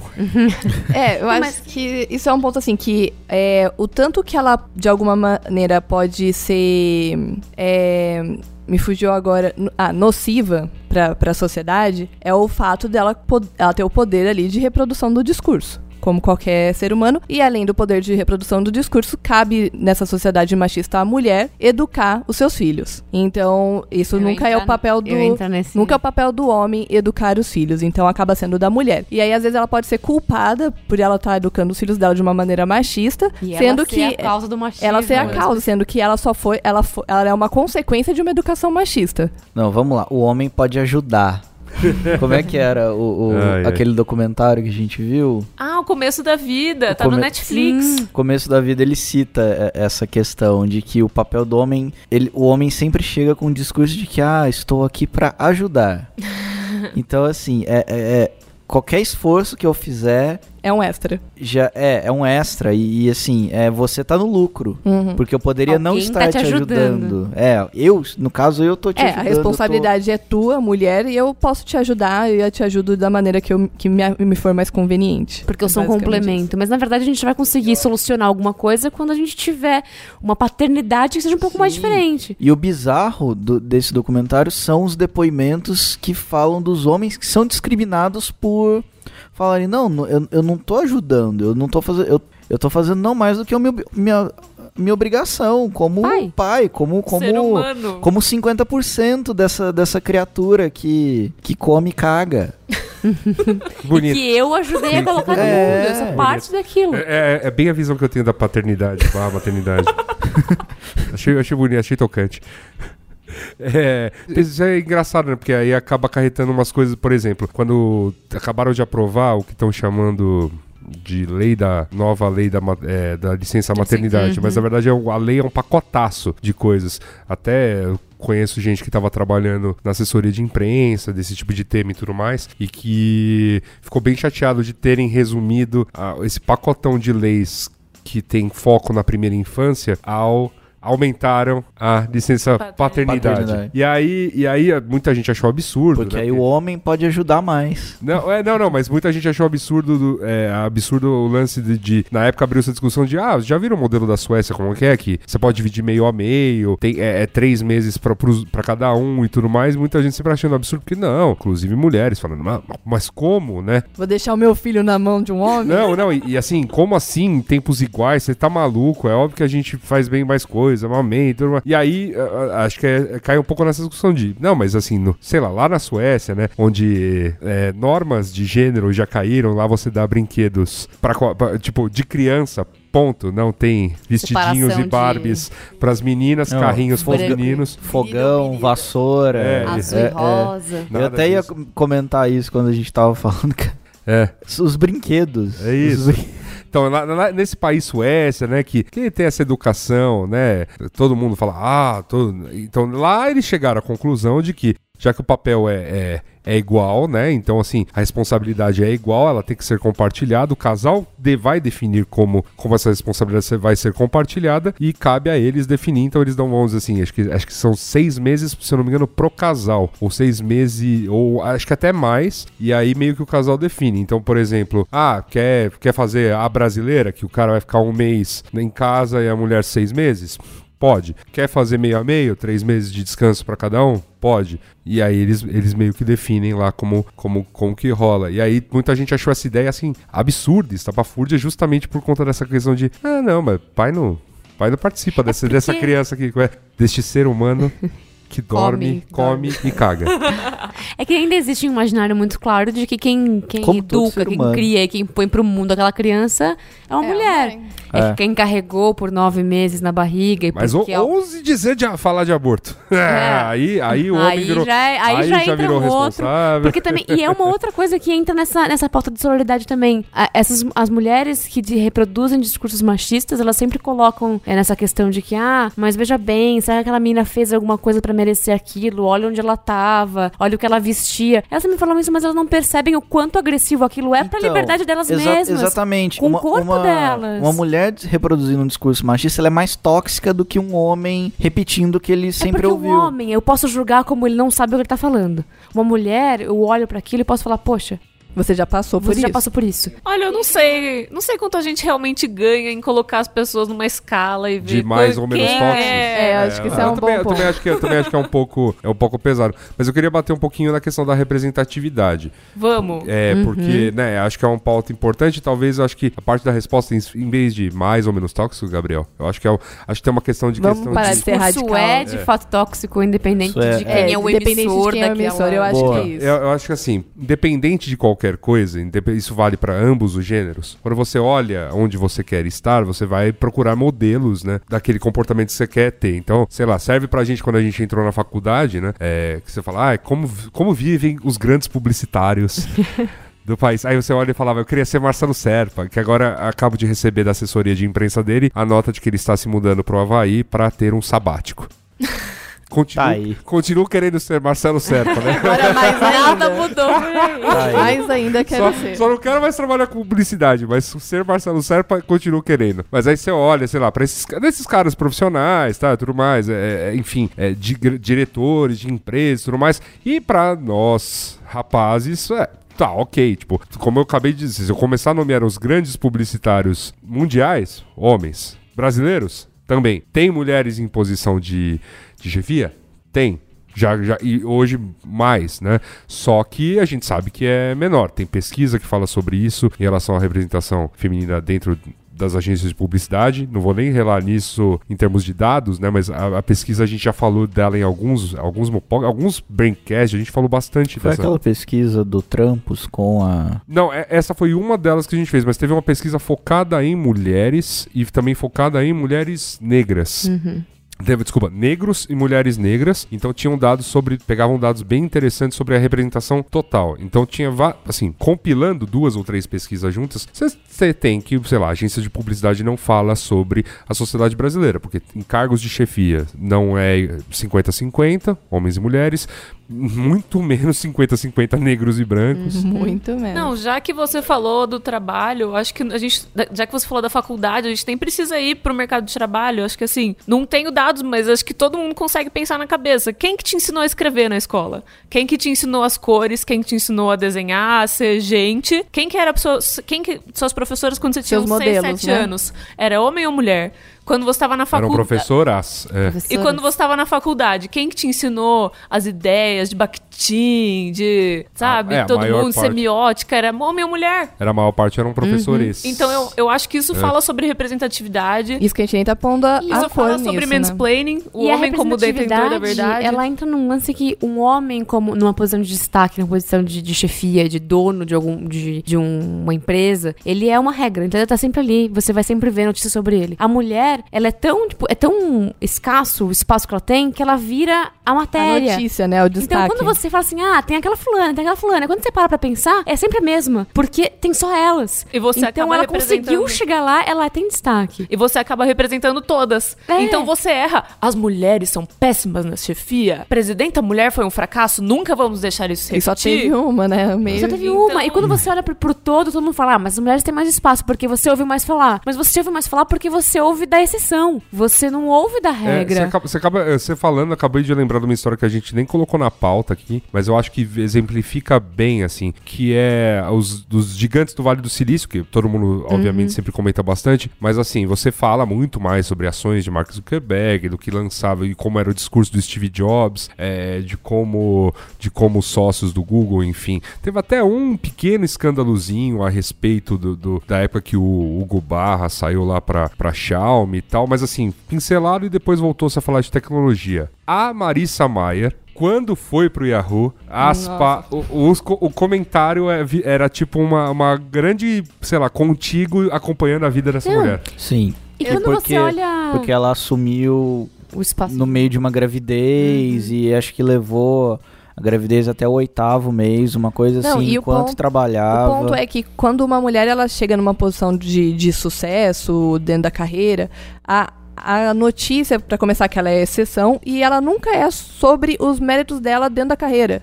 É tipo, é a vida dela pessoal, é o que ela abriu mão, é o que ela, os esforços que ela fez pra chegar lá.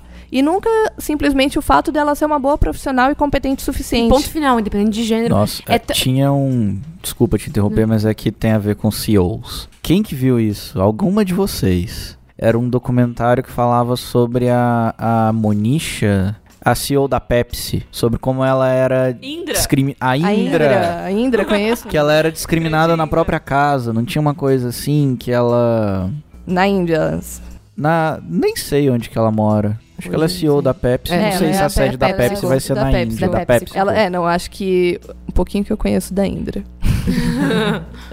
Mas acho que essa discriminação vem, tipo, da, da família Não, era, dela. era dentro de casa que ela, ela comandava uma das maiores companhias do mundo e dentro de casa ela não tinha o menor reconhecimento de que, ah, ok, mas você falou que você estar mais cedo aqui pra cuidar da sua filha. Uhum. Fazer o jantar da sua filha tal. Ah, ho- hoje eu gerei 100 mil empregos. Não importa. Você não tava aqui pra tua filha, porque o teu papel, Teu tá- papel é ser mais mãe. do que Mãe. tudo é ser mãe. Mas é que entrando nesse- nessa, nessa discussão da, da mulher, como o, quando ela vira notícia por conta de um mérito dela, ela vira notícia por conta do que ela é como mulher, e eu entendo que é um outro contexto, mas se você pegar é, Caitlyn Jenner, que o mundo inteiro conheceu como Bruce Jenner, e de repente começou toda aquela a história dela poder se assumir como mulher, porque ela sempre foi mulher, e ela conseguiu espaço pra isso, e é lógico que ela tem uma postura midiática muito maior que qualquer outro transexual, então ela conseguiu ter é, espaço pra falar mais abertamente sobre isso. Mas no momento em que ela saiu na capa da Vanity Fair, então ela deixou para a sociedade, ela deixou de ser Bruce Jenner e passou a ser uma mulher. O que todo mundo falou em qualquer veículo, em qualquer programa tipo Ana Maria dos Estados Unidos era: olha a pele dela, olha a roupa que ela tá usando, olha como ela tá bonita. todo mundo esqueceu do fato dela ser uma mulher que sempre foi oprimida porque na verdade ela nasceu homem. E ela não conseguiu, não conseguiu afirmar a, a feminilidade dela. Mas reduziram ela, mulher, ao que ela era esteticamente. Inclusive tem um, algum comediante que eu me falhe o nome agora, mas que ele ainda fala: Caitlyn, bem-vinda ao que é ser mulher pra gente, porque você foi reduzida a um estereótipo. Você olha pra aquilo como se, cara, não importa, você já é mulher, então esquece. Você vai passar por todas as opressões e é isso. Você pode até gerar vários empregos, você pode até estudar, você pode até ganhar dinheiro, você pode até ser ótimo, mas vem cá. Você tá depilada? Você tá maquiada? Tá bonitinha? Por que não tá sorrindo? E como se fosse uma obrigação. Uma coisa que a gente viu muito. Ah, essas, essas feministas, todas peludas. Tipo, o que, Esse que, o estereótipo. que, que o meu pelo vai mudar na E se eu opinião que eu E eu tenho? for? O que, que tem a, A ver? minha cabeça pensa de uma outra maneira, independente se eu tô usando um batom, se eu tenho pelo, se eu não paguei minha depilação ainda, se. não importa. E existe sempre esse padrão que é, sobrepõe qualquer capacidade intelectual de uma mulher. Quando a gente. Acho que, acho que já dá para encaminhar para esta, pra esta parte onde temos dados, né? Dados, muitos dados, dados. Porque a gente fala um pouco de empresa, é, até tem um aqui, eu tenho, é uma- foi uma pesquisa da Cato, que é, é, mostrou o seguinte, que a participação feminina vem crescendo no mercado. Então eles colocam aqui em áreas de é, é, tecnologia e engenharia continuam com os menores índices de atuação feminina. No caso da área de tecnologia, 16% dos, da- dos funcionários são, são mulheres e 20% nos casos de engenharia. E né, o domínio da atuação das mulheres está na área de recursos humanos, educação e administração. Para realizar o estudo, a empresa usou estatísticas baseadas no arquivo de vagas da empresa. Eh, eles ainda falaram que eh, tem mulheres ocupam 48% dos cargos de supervisão, 64% dos postos de coordenação. E além disso, 24% dos cargos mais elevados das organizações, como presidentes e CEOs. Então, né, vamos dizer assim, 24% dos, dos CEOs, né, das vagas de CEOs são ocupadas por mulheres. O resto ainda está né, na, na- na mão dos homens. E aí, Que são, tipo, 54% da população. Eu vi É. esses dias alguma. Eu não lembro agora a fonte, devia ter trazido na minha colinha aqui.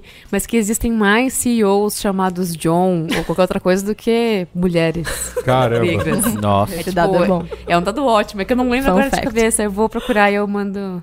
E, a- e aí eu, a- eu somo isso a uma reportagem do Valor Econômico escrito, olha só, por Letícia Arcoverde. Pra quem ouve spoilers, é ela é jornalista do Valor. É, mas também grava o Spoilers Talk Show aí, podcast da casa. É, empresas com mais mulheres em cargos de liderança têm lucro maior. É uma, uma- um, um estudo realizado. A gente tá, tá vendo? A gente não tinha notícia comentários, mas a gente tem tido né, várias pesquisas aqui, estudos. Pesquisas afins. revelam, Revela. só que dessa vez num contexto sério. Isso, Compartilhe conhecimento. Então, a gente ó, foi, foi uma pesquisa realizada pelo Peterson Institute for International Economics, é um centro de pesquisas econômicas em Washington, né, e eles avaliaram aí é, é, diversas empresas, ó, é, usou quase 22 mil empresas de 91 países e usaram os dados de 2014, que analisaram resultados de empresas consideradas rentáveis com margem de lucro de, em média, 6,4%. Então, eles compararam os números é, das que não tinham mulher alguma em cargos de liderança com as que tinham até 30% das executivas é, ou conselheiras sendo mulheres. né? Então, as empresas que tinham essa mínima representação feminina é, é, tinha aí uma, a- um- uma diferença aí de uma, na casa de 15% da rentabilidade da companhia. E posso trazer um comentário disso? Diga. É, eu acho engraçado como. É, é uma tentativa de, de ocupar o espaço, mas como tem que provar que quando você tem uma mulher pode dar tudo certo, né? É, porque bastava ser igual, bastava lucrar quase- igual. é, não, você tem que lucrar mais Tem que lucrar mais porque, É, olha, ainda você viu, mais. eh, tem uma mulher e ela fez lucrar mais, então acho que tá tudo bem, né, deixar uma empresa na mão de uma mulher. E acho que sempre tem que toda Vira- notícia que vem de, tipo de que envolva mulher e o sucesso tem que vir alguma justificativa que seja muito superior ou superior a que os homens. E Isso É quase um argumento de convencimento. Olha, vai ficar tudo bem. Vai ter uma mulher, mas vai ficar tudo bem, vai dar tudo Exato. certo. E pra pra voltar, a, pra voltar à pauta política, chegamos à representação no Congresso. Hum. Foi uma pauta forte, né? Agora nesse, neste, nesta virada, neste, como podemos dizer, Circo. interinidade, neste. É porque ah, parece que. Ah, não, se bem que a Rosa Weber liberou, então tá. Então, neste golpe. é... Agora tá tudo bem, né? Então tá tudo bem. Agora não, é, segundo né, o, o STF permitiu utilizar o termo, parece. Então, é, nessa virada de governo, é, a Antes não podia, né? Antes não podia, não. ele- você soube, né, porque essa história. A Rosa Weber, ela, ela tinha dito, ela tinha falado, ela questionou Falta- a Dilma, ela tinha que se justificar por que, que ela andava usando o termo golpe para ser aplicado ao impeachment. E aí, é, aí rolou toda a história do, do, do- vazamento dos áudios do PMDB e tal, e ou, faz uns dias a Rosa Weber tirou esse questionamento. Dilma não precisa mais explicar. Não, tudo bem, por segue o favor, jogo não, aí, Segue tá o jogo, é bem. golpe. foi vai. golpe mesmo. É, então, Começou então a é ficar basi- feio falar ao contrário, né? Então, então, basicamente foi isso. Mas enfim, voltando à questão, é que muito se comentou sobre a participação feminina, porque não, o- não havia mulheres em ministérios. Extinto. É, e aí foi, foi, da- é, foi ser dada, né, a, a uma única mulher, uma, uma, um- algo que era um ministério e foi, e foi rebaixado à secretaria. Uhum. É. Mulheres, nós temos secretárias, né? É isso aí. E aí, é, e aí esta é a única integrante do, do governo. Foi feito convites a, a outras mulheres que não, não quiseram integrar esse governo. E hoje, então, assim, no, no nível ministerial, e aí inclusas as secretarias que ainda não foram extintas, ou que ministérios que viraram secretarias, você tem uma mulher no governo. O governo Dilma também não era um bom exemplo. É, até a notícia aqui, é, no primeiro governo dela, ela tinha nomeado ahn, 11 pessoas, e no segundo governo, ela nomeou 6. Então, nos dois governos Dilma De um já houve diminuição. de 36 ministérios, né? No começo do segundo 39 governo, ministérios. 39. Trin- 39 ministérios. Então, assim, já, já, assim, já era menos representativo, piorou e Agora ficou pior ainda. É, cadê a parte que Tava, ficou bom? tava bom, não É. tava muito bom. Aí ficou pior. Tava ruim. Obrigado pelo meme. Agora parece que piorou. É isso aí. Mas é que também tem um tem- nessa questão dos ministérios, é, quando foi anunciado tudo aquilo, toda aquela reestruturação ministerial, e aí você via que não tinha nenhuma mulher dentro daquela representação. É, quem era mais tendencioso à esquerda e acreditava que era golpe, usou também daquilo pra poder levantar um- uma falha do governo, uma das falhas daqui, daquele governo, e quem era de direita e não concordava muito com aquilo, porque, porra, mulheres, né? Mas não se sentia à vontade de ser contra, porque via naquilo uma maneira de, tipo, jogar é, De ilegitimar o... o discurso dele. É. Então, é de novo aquela, aquela ideia de que é tudo muito binário. Então, calma, eu sou de direita, mas e aquela, aquele caminho me parece mais certo? Tem que apoiá-lo, independente É, da gente, minha não pode opinião. ter feminista de direita, viu? Tá proibido. Ah, tá, como Ah, é que tem é? essa também. Tá, tá, tem essa história, gente. É, reza a lenda. Reza a lenda que qualquer comentário que você faça em prol das humanidades, Você já, Você- é, você de já é de esquerda, Bem peludo também. bem peludo. De- Automa- automaticamente. Automaticamente. É, cai, na, cai na outra história que, na verdade, vamos dizer assim, que aí, enfim, independente de Temeres, Dilmas, E Lulas, tipo. Aécios, qualquer, e qualquer um desses, pra mim, todos, sem exceção, Uhum. grandes Zé Ruelas, cai na questão de que é, isso só é possível por conta da formação do Congresso. E o Congresso foi formado por nós, povão brasileiro, é nós, eu vou É. lá, votei, você também, tá todo mundo aqui, votei, então é isso aí. E aí lá nesse Congresso a gente tem menos mulheres que no Oriente Médio, um lugar que é né, conhecido pelas É liberdades sério isso? dadas às mulheres, mulheres, né? exato. É, é um lugar, é ícone, né? Assim como a Suécia, Não, você jura? eu juro. É fato. Deus. É um fato, é um dado. Meu Deus. A gente tem a representação feminina no Congresso Nacional é menor do que a de, algum, de países do Oriente Médio. E se você olhar para o Congresso como qualquer uma das minorias, né? Lógico que a gente não tá numa pauta política de fato aqui, mas É. qualquer minoria é minimamente representada. E somos nós, população, que escolhemos aquelas representações. Então a Sim. gente tem uma grande, um grande buraco aí. Mas falando de mulher, você olha pra pra esse sentido, pra esse pra essa escalação ministerial. E aí você olha pra quando o Canadá, o primeiro-ministro canadense, É, que eu ia assumiu falar. que o governo dele ia ter uma bancada 50% Sim. feminina. E quando perguntaram pra ele por quê, ele falou porque 2016, todo mundo aplaudiu isso. Ele falou porque do- 2016. É 2015, eu acredito Não, que eu- seja essa. Foi Ah, ano tá. passado, né? Não, Então, é- porque é é, que- só 2015. É que na minha cabeça a resposta dele era por que não?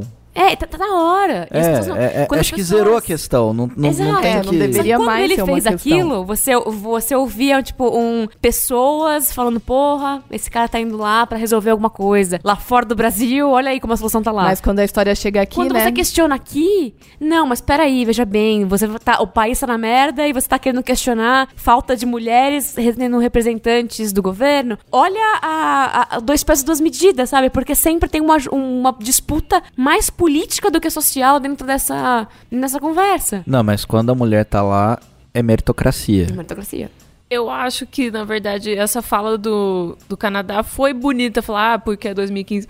Mas eu sinto que ela convence só quem já tá convencido, sabe? Sim. Eu acho que, assim, a gente hoje, aqui no Brasil, a gente tá num lugar que você ainda precisa explicar que faz diferença, não só importante, faz diferença você ter mulheres no governo, você ter mulheres nos meios de comunicação, você ter mulheres no Mupoca, você ter mulheres em qualquer lugar, porque a gente quer uma importância igual, mas a gente nunca vai ter uma experiência de mundo, uma visão de vida igual. E é aí que a gente ganha, tendo gente diferente, a gente tem uma visão de vida, tem gente en- enxergando coisas diferentes. Polaridade, porque ninguém nunca vai saber o que toca na ferida de cada uma das pessoas que tá por aí. Tem muita gente por aí. A gente precisa de pessoas. Tem muita... É verdade, tem muita gente por aí. E- Exatamente. E, e- mesmo a gente aqui, nós três, aqui conversando com vocês, a gente não vai conseguir chegar nas discussões de, de, de muitas outras pessoas que estão em periferias, que são mulheres negras, que estão em condições que a gente tem é, total desconhecimento. Exato, Você não temos lugar de fala Pra, nenhum. pra falar.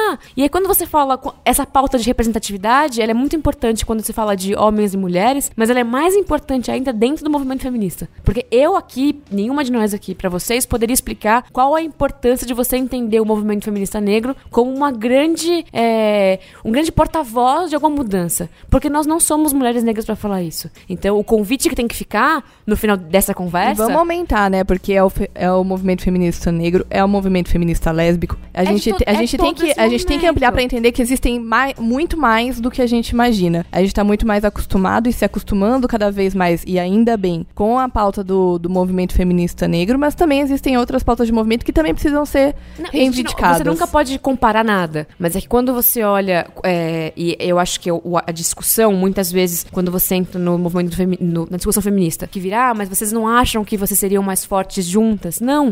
Não, é porque se diferente, você é juntar. pauta. Não, e não é nem porque é outra pauta. São mulheres, independente de qualquer coisa, beleza. Mas quando você junta, o que sobrepõe é a mulher cisgênero, hétero, branca. É. Nunca vai ser a mulher que no final do dia tem muito mais reivindicação pra ter. Porque ela é oprimida. Quando você vê as medições de, de feminicídios caindo pra mulheres brancas, você vê subindo pra mulheres negras. E não pode ser uma vitória que as mulheres estão sendo menos mortas, porque mulheres negras são muito mortas. E, e não, a gente não tá aqui pra comparar é, a importância dos movimentos. Mas quando você olha é, pra essa causa de que seja, juntas seríamos mais fortes, não. Juntas seríamos mais segregadoras. Porque quem ia prevalecer é a discussão do meu privilégio, que é a mulher branca, cisgênero, hétero. Todos esses problemas que a gente falou hoje, no fim das contas, dá pra você falar que são todos white people problems, É. mesmo a gente sendo mulher. No final Ainda das assim. contas é isso. É. Então quando você olha, é, e é uma, uma, é uma discussão muito maior. No final do dia, a gente tem que estar aqui pra falar com vocês. Mas seria legal também a gente e cada um fazer esse convite de perguntar pra uma mulher negra, pra uma mulher é, lésbica, pra uma mulher periférica, o que é É uma o que mulher trans. Pra uma mulher trans, o que é, o que toca na ferida dela e qual é a causa que ela tem que, que reivindicar. Porque aí sim você vai conseguir entender o que é o feminismo em, em suas diferentes vertentes. Eu encontrei só aqui pra concluir aquele dado que eu tinha falado, existem mais a cada quatro homens chamados John, Robert, William e James, Mudança de assunto. uma mulher. É só porque é muito importante isso, gente. É muito homem pra pouca mulher. É só É muito John pra pouca mulher. são nomes, são quatro nomes e tem mais desses grupos de- nomes do que mulheres. Mas enfim. E É, Um ponto representatividade. a acrescentar sobre essa questão do- dos movimentos feministas e movimentos diferentes e tal, é é uma, é uma luta incessante, assim, digo até luta mesmo, porque se você compara todos os, ah, os movimentos, nos momentos de ápice ali, de revolta, eles sempre se formaram da mesma maneira e o que vai mudando ao passar dos anos são as pautas do que a mulher foi conseguindo, foi somando as responsabilidades dela. Então você olha lá no- nos anos 60 que a- tinha a pauta de. a- além, tipo, de. De voto foi muito antes, mas teve a pauta de, de creches, de.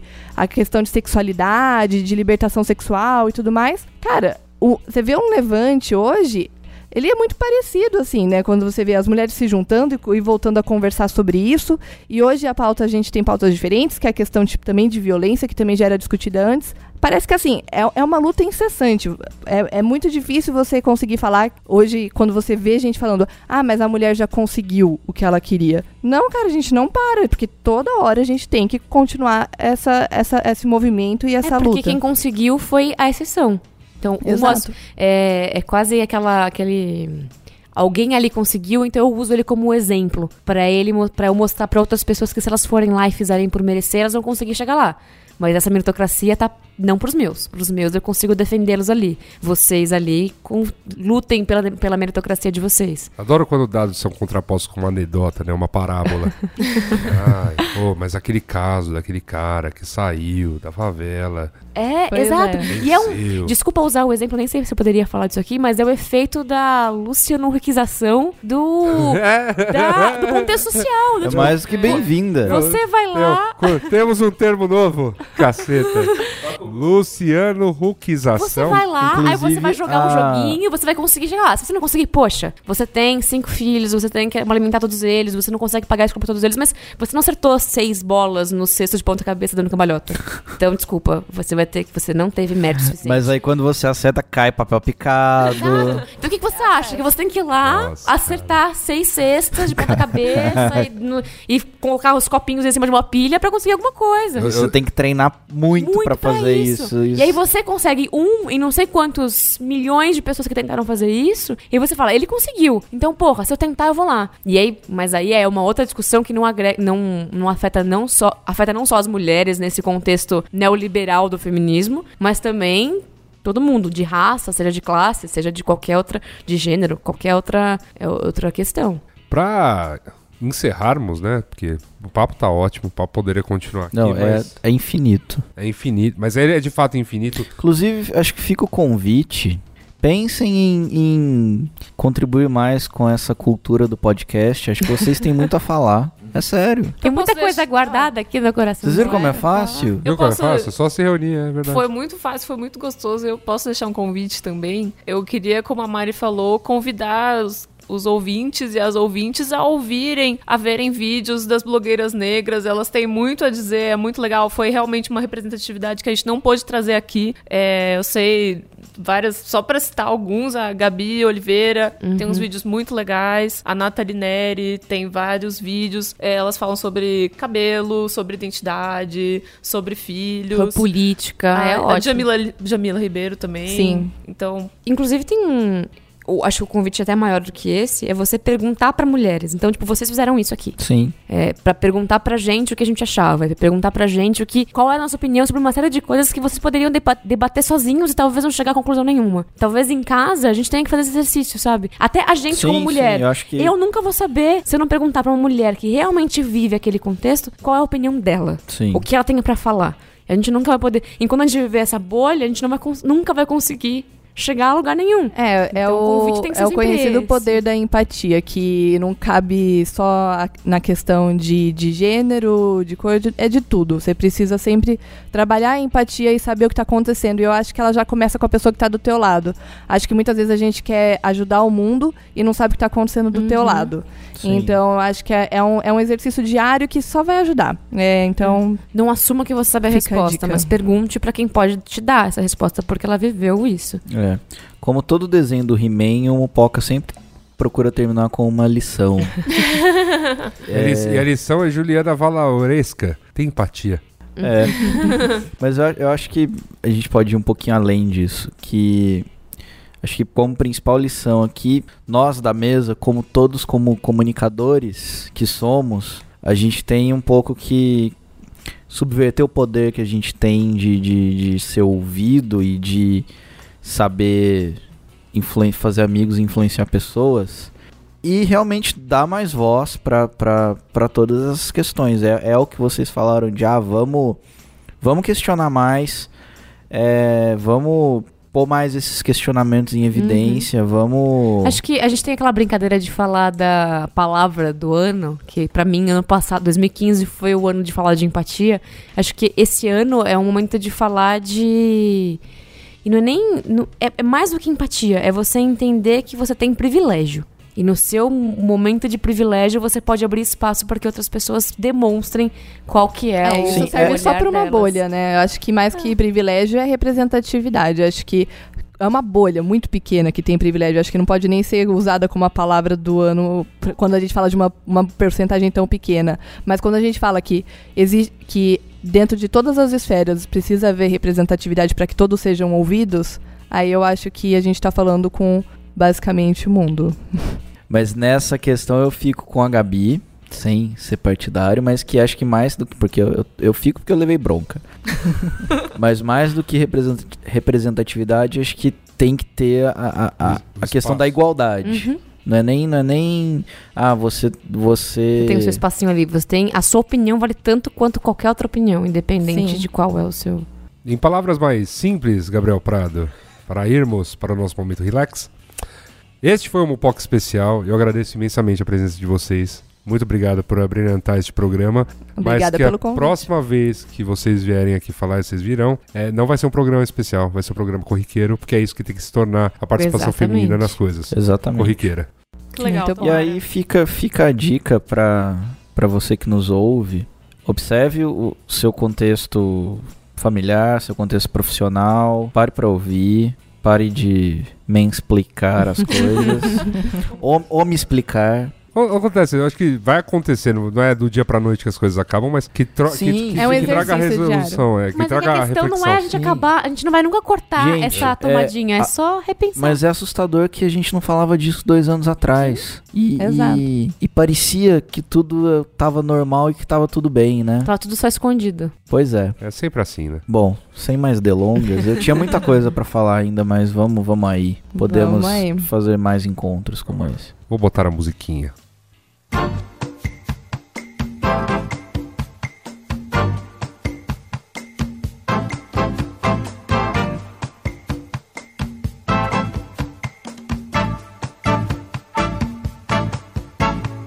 Cartinhas, Gabriel Prado. Cartinhas, muitas cartinhas. Putz, tem isso, Hoje, né? hoje tem, hoje tem um trilhão de cartinhas aqui. Teve pra- um trilhão. Precisamos, precisamos do- dos nossos amigos da PricewaterhouseCoopers. É, antes de, antes, de você, selecionar as antes de você ler as cartinhas, eu quero deixar aqui um, um, um abraço aí para alguns ouvintes que mandaram. A gente não vai ler a cartinha, mas aqui o André Souza que mandou essa introdução, essa montagem que você ouviu como o nosso patrocinador de hoje. É, na verdade foi uma antiga fita cassete que ele encontrou. ah, né, foi uma antiga fita cassete. Foi, foi, uma- foi quase um achado arqueológico, hein? Uma das primeiras propagandas do Mupoca aí, remontando ao fim dos anos 80. Olha né? aí, muito bom. E também pro Carlos Romel Silva, Romel, é isso mesmo? É, que sugeriu é, um serviço de roteiro gastronômico do Mupoca depois do nosso programa passado. É, Obrigado, Carlos. É, o que eu tudo posso dizer sobre este tema em particular é aguardem. e agora sim, cartinhas. Co- como bons comilões que somos, É. né? Aguardem. Pedro Ribeiro de Carvalho, bom dia, boa tarde, boa noite, mupocanistas. Como estão? Estamos bem. Sou Pedro Ribeiro, 25 anos, restauranteiro São O, Paulo. ca- o cara se apresenta, mas semana passada, antes de gravarmos o programa É 49, ele estava com a gente no carro, pegando uma carona. É, É, acho, acho, acho importante salientar isso. exato. Inclusive achei que fosse gravar conosco. É, é, por um minuto eu também. Mas eu fico novamente caí na vergonha de levá-lo em casa e ver aquelas meias furadas velhas que a gente chama de abafador de microfones. É verdade, vo- vocês, vocês estão no camarote Prime do, do, do Mupoca hoje. é verdade. Por Se vocês nesse sentido, soubessem- Eu fiquei um pouco mais feliz. Se vocês soubessem o que ocorre nos bastidores. Ficariam enojadas. Não, pode chamar. Um dia estaremos lá, a gente vai estar levando ver, meinha cada um leva ali. sua meia, acho que fica melhor. São meias limpas, que fique claro, tá? Sim, meias sim. foram lavadas com amaciante e tudo. É verdade. E são sempre as mesmas. Espero que sim, né? São, são, são sempre as mesmas. São meias que já, já, não, Ah, já tá. não habitam mais meus pezinhos. Esgarçaram. Esgarçaram, já não uso mais. É isso. Acho que foi a primeira vez que escuto um podcast. Já anotando pontos para escrever, vamos lá. Fiz uma pesquisa aqui e não achei nada sobre a proibição do carvão, só sobre proibir saleiros em mesa, mas nem me preocupei em ler a matéria. Ultimamente é usado em restaurantes um forno chamado Josper. É como um forno, mas alimentado com carvão que chega até 500 graus. É, eu também fui procurar sobre isso, Thales. E de fato essa lei aí do, do carvão. Chupa, Talicione. Não, é, não, não, não, não existe. Hoje ele tá sem microfone, ele tá. Tá tristão ali. tá, tá depre- Não que deprê. mudasse muito em relação a quando ele tem o microfone, né, Thales? Ele só. é isso. é. Tem razão. Obrigado. Mas eu fiquei muito mais triste, que eu, que eu sinto falta do Thales. Eu também. Nunca gravei um Poca sem o Thales. Co- Como não? Não, Eu com eu, que o é verdade. Merigo substituiu É verdade, é Que verdade. falha. Foi tão traumático que até apagou. Sob pizzaria excelente na rua João Moura, chamada Mania, de dois italianos que os mesmos servem a me as, Boa. Incrível. as Incrível. mesas, pizzas incríveis com uma de panceta com erva Ah, doce. meu Deus, eu tô indo pra lá agora. Vale a menção e a indicação pra vocês, Meu vale Deus mesmo. do céu. Meu Deus. A- além do Riconcito, tem um restaurante de uma grande amiga, por sinal, chamado La Peruana, na Alameda Campinas, olha só. Que além da parte clássica e de muita cultura, tem uma visão bem contemporânea e por ela ser peruana, se preocupa muito em trazer os ingredientes e fazer coisas que não agridem aos nativos e agradam pauli- aos paulistas. Levei minha senhora ao Hong He para mostrar o japa que faz as massas ao vivo. Primeira correção aqui, meu amigo. Não, é um. Não é tua senhora. É. Não, não, não, não. Não é nem essa, não. Não, não, não é essa, não é. É chinês. é- é- não foi aonde Mas escorregou pra deveria mim. ser a primeira. É, mas tudo bem, então beleza. Você escorregou na minha senhora e ele escorregou também.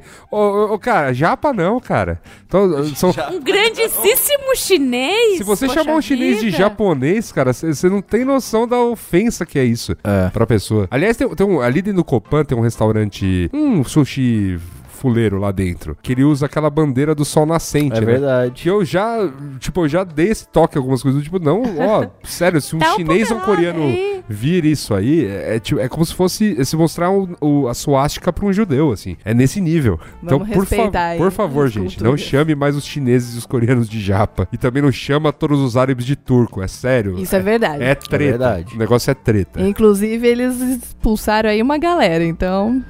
Respeita a vocês sabem por que, que chamam de turcos? Que era o Império Turco Otomano. É que talvez as pessoas não saibam. Por isso que eu tenho que falar. explain. É, Não explica, explicando didaticamente. Houve uma época na história em que a Turquia e a Otomânia formavam um grande império. Império Turco Otomano.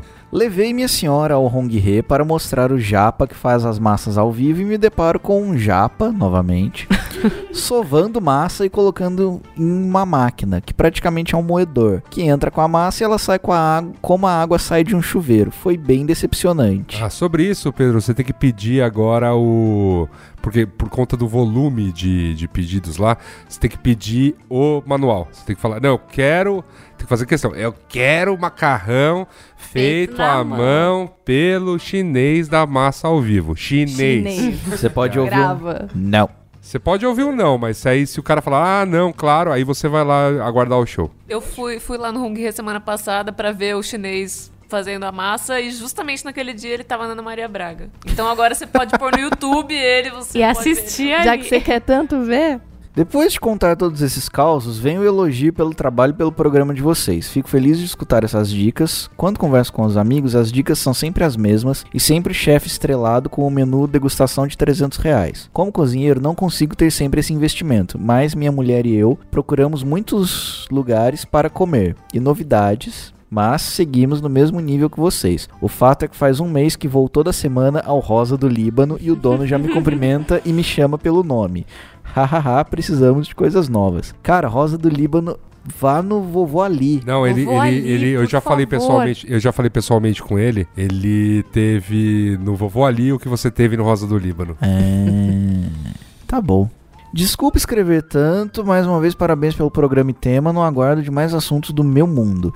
Fica dois convites no ar, me visitarem no restaurante onde estou, comida brasileira de alto nível e com preço que cabe no nosso bolso. Restaurante Jiquitaia, que agora também tem um bar com ótimos drinks e petiscos. E também que faça um pastrame de língua muito bom. Disclaimer. Quando eu fizer, No, dou um jeito de fazer vocês experimentarem. preciso, Pedro. Seria um prazer atendê-los em ambos os convites. Agora sim, abraço até semana que vem. Pedro, muito obrigado pela sua mensagem. Desculpa a bronquinha do Japa, É mas é nesse- importante. É. Não, é porque é essa é informação mesmo. E, cara, pô, preciso conhecer. Aliás, ontem eu tava vendo o Chef's Table do Alex Atala e descobriu que é Jiquitaia. Que é tá? A Jiquitaia é uma mupoca, cara. Ah, Ah, bicho. entendi.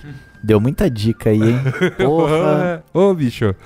Jairo Herrera, ilustríssimos. Jair Esse- Herrera, cara. Jair Herrera, pô. Jair Herrera é outro brother. É, Só tem, só tem gente bamba hoje. excelentes sugestões. Sinto-me obrigado a enviar algumas opções que fecham a conta quando falamos de preço, qualidade, horário, etc. Boi na brasa, ali na Marquês de Tu, perto da Love Story. Belas carnes, madrugada dentro. Mr. Mill, a Gabi nunca me levou lá. Hambúrguer tem dois pontos, Abílio Soares e Domingos de Moraes. Preço muito bom, lanche muito bem servido, terça a sexta funciona até duas da manhã, fim de semana funciona até quatro da manhã. Joe Burger, já com a errata aqui que chegou no outro e-mail. Se estiver na frente do Mr. Mills da Domingos de Moraes, é só atravessar a rua e andar um pouco. É maravilhoso. Praticamente esquina com o Luiz Góes. Também fica aberto até altas horas. E o preço é muito bom, tá, gente? Vem um hambúrguer bem elaborado com preço justo. Dá pra fazer então um burger crawling. Dá, dá. Nossa, e, e essa próxima dica dele, meu Deus. Cachaça e cia, verdinho. Verdinho. Saudades. É o, é o- Saudades, é o- verdinho. Tem vários nomes esse bar, né? Bar Verde. Verde. É, o Verdinho. verdinho, o bar verde tal é por causa do todo verde que tem nele. E da né? parede da também, toda parede. verdinha. Isso, também. exato. E da comida. Nossa, cara, esse lugar é incrível. Já me deu saudades. Carne mais arroz, barra feijão, barra farofa, avontes. Feijão de comer de joelhos, servido à vontade. Não vou há alguns anos, mas vale tentar. É, ele não entrou na minha lista aí, Jairo, porque faz um tempo que eu não vou, cara. E tinha que ser, pelo, eu, pelo menos eu fui, eu fui justo de colocar lugares que eu consegui frequentar em 2016, olha só. Ele passou por uma reforma a cozinha. Tá com Ah, uma é? reforma impressionante na cozinha, dá pra frequentar. E por fim ficam em memória do Romanesca, cantina que ficava na Morato Coelho entre Teodoro e Cardeal. Um dos melhores parmegianos da face da terra. Rest in peace. Abraços. Valeu, Jairo. Tiago Conde, me chamo Tiago Lima Conde, 31 anos, sou bike boy e moro em Carapicuíba. Foi falando sobre uma lanchonete de Osasco e venho aqui com serviço. O nome do lugar é o Ches Lanches e fica no centro de Osasco.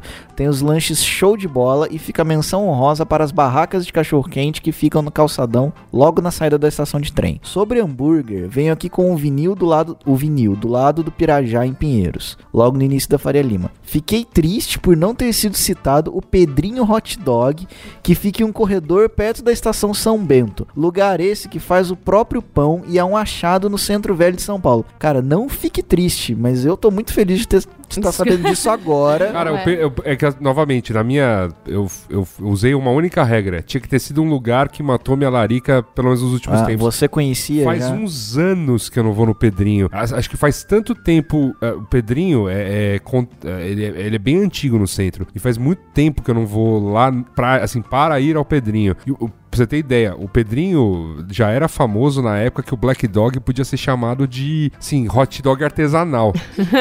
Rapaz. Porque assim, e era, e era de fato, naquela era. época, um dos melhores dogs da cidade mesmo, que era artesanal, salsicha boa, muito bem feito, bababá. Hoje virou uma rede, virou fast food, aquela coisa toda. Então, Hot dog. é, mas é nesse, mas é nesse naipe e, o- e o Pedrinho é um dos mais famosos mesmo. É muito, muito boa situação, excelente dica do centro. Nossa, sábado eu vou lá. Não podia deixar de falar do leite de mula manca, do Ampoles, da Biritz.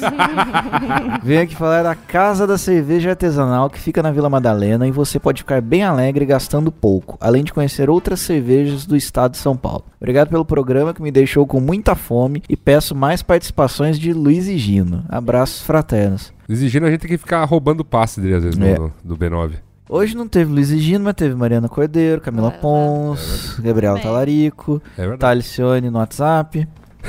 Talicione só, na- só resolvendo o problema de cliente aqui hoje. Na, Só na no verdade, administrativo. que maldade, tá lendo a pauta aqui, bonitinho. e o Lucas F. Zurwellen. Salve, irmãos mupocaçons. Afinal, se é mupoçonaria, é mupocaçom.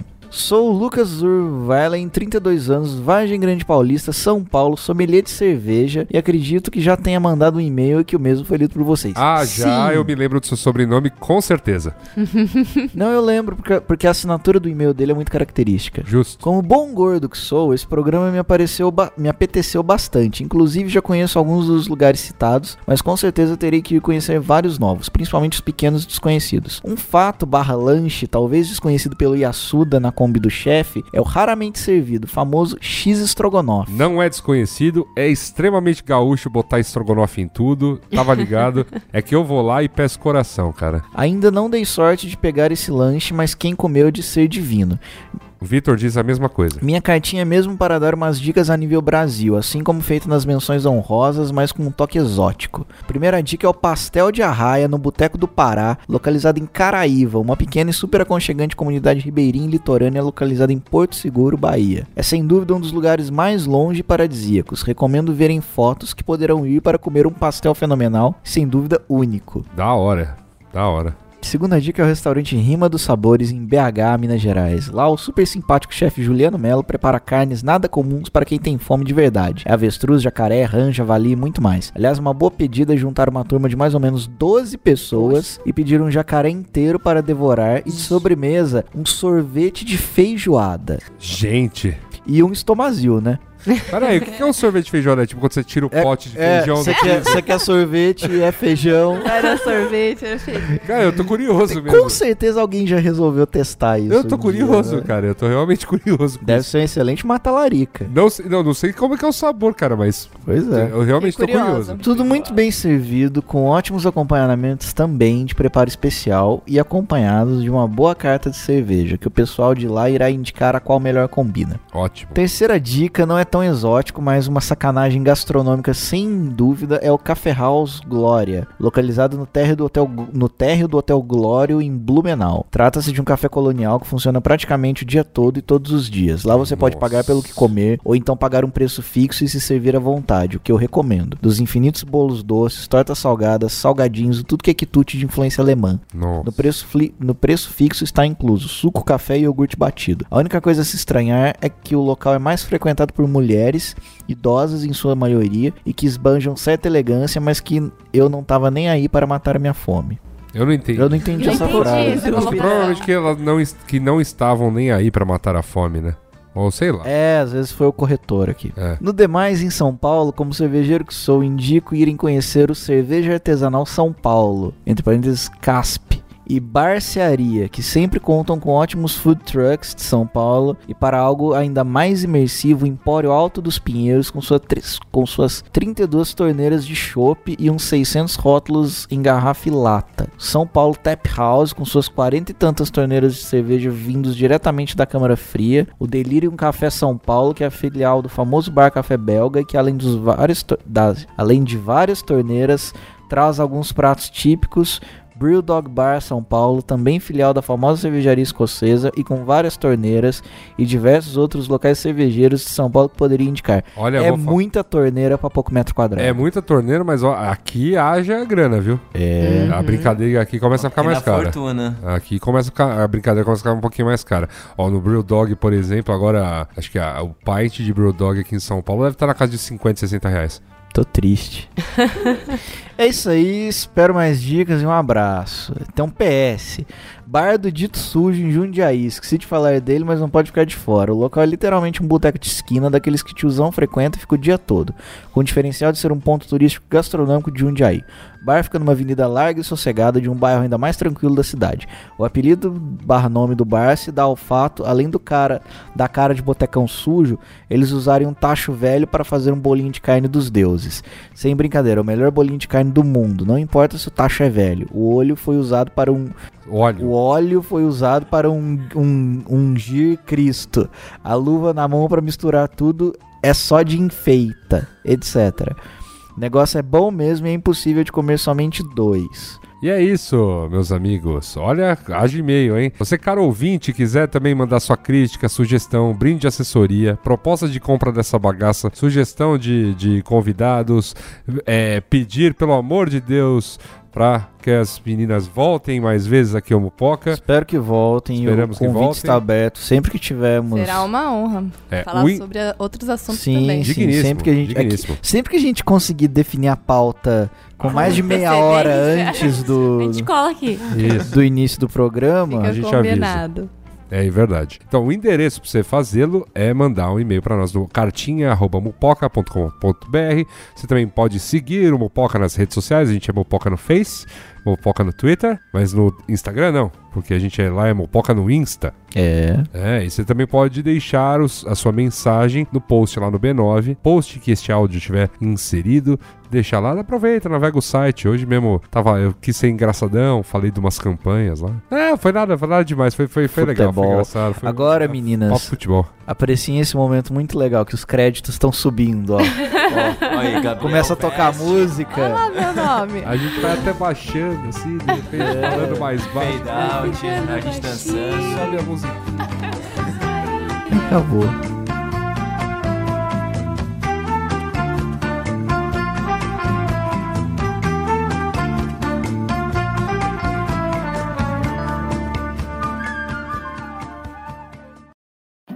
The is it morning yet deal. How about now? Or now? Because morning time is McDonald's breakfast time. And that's the best time of all the times.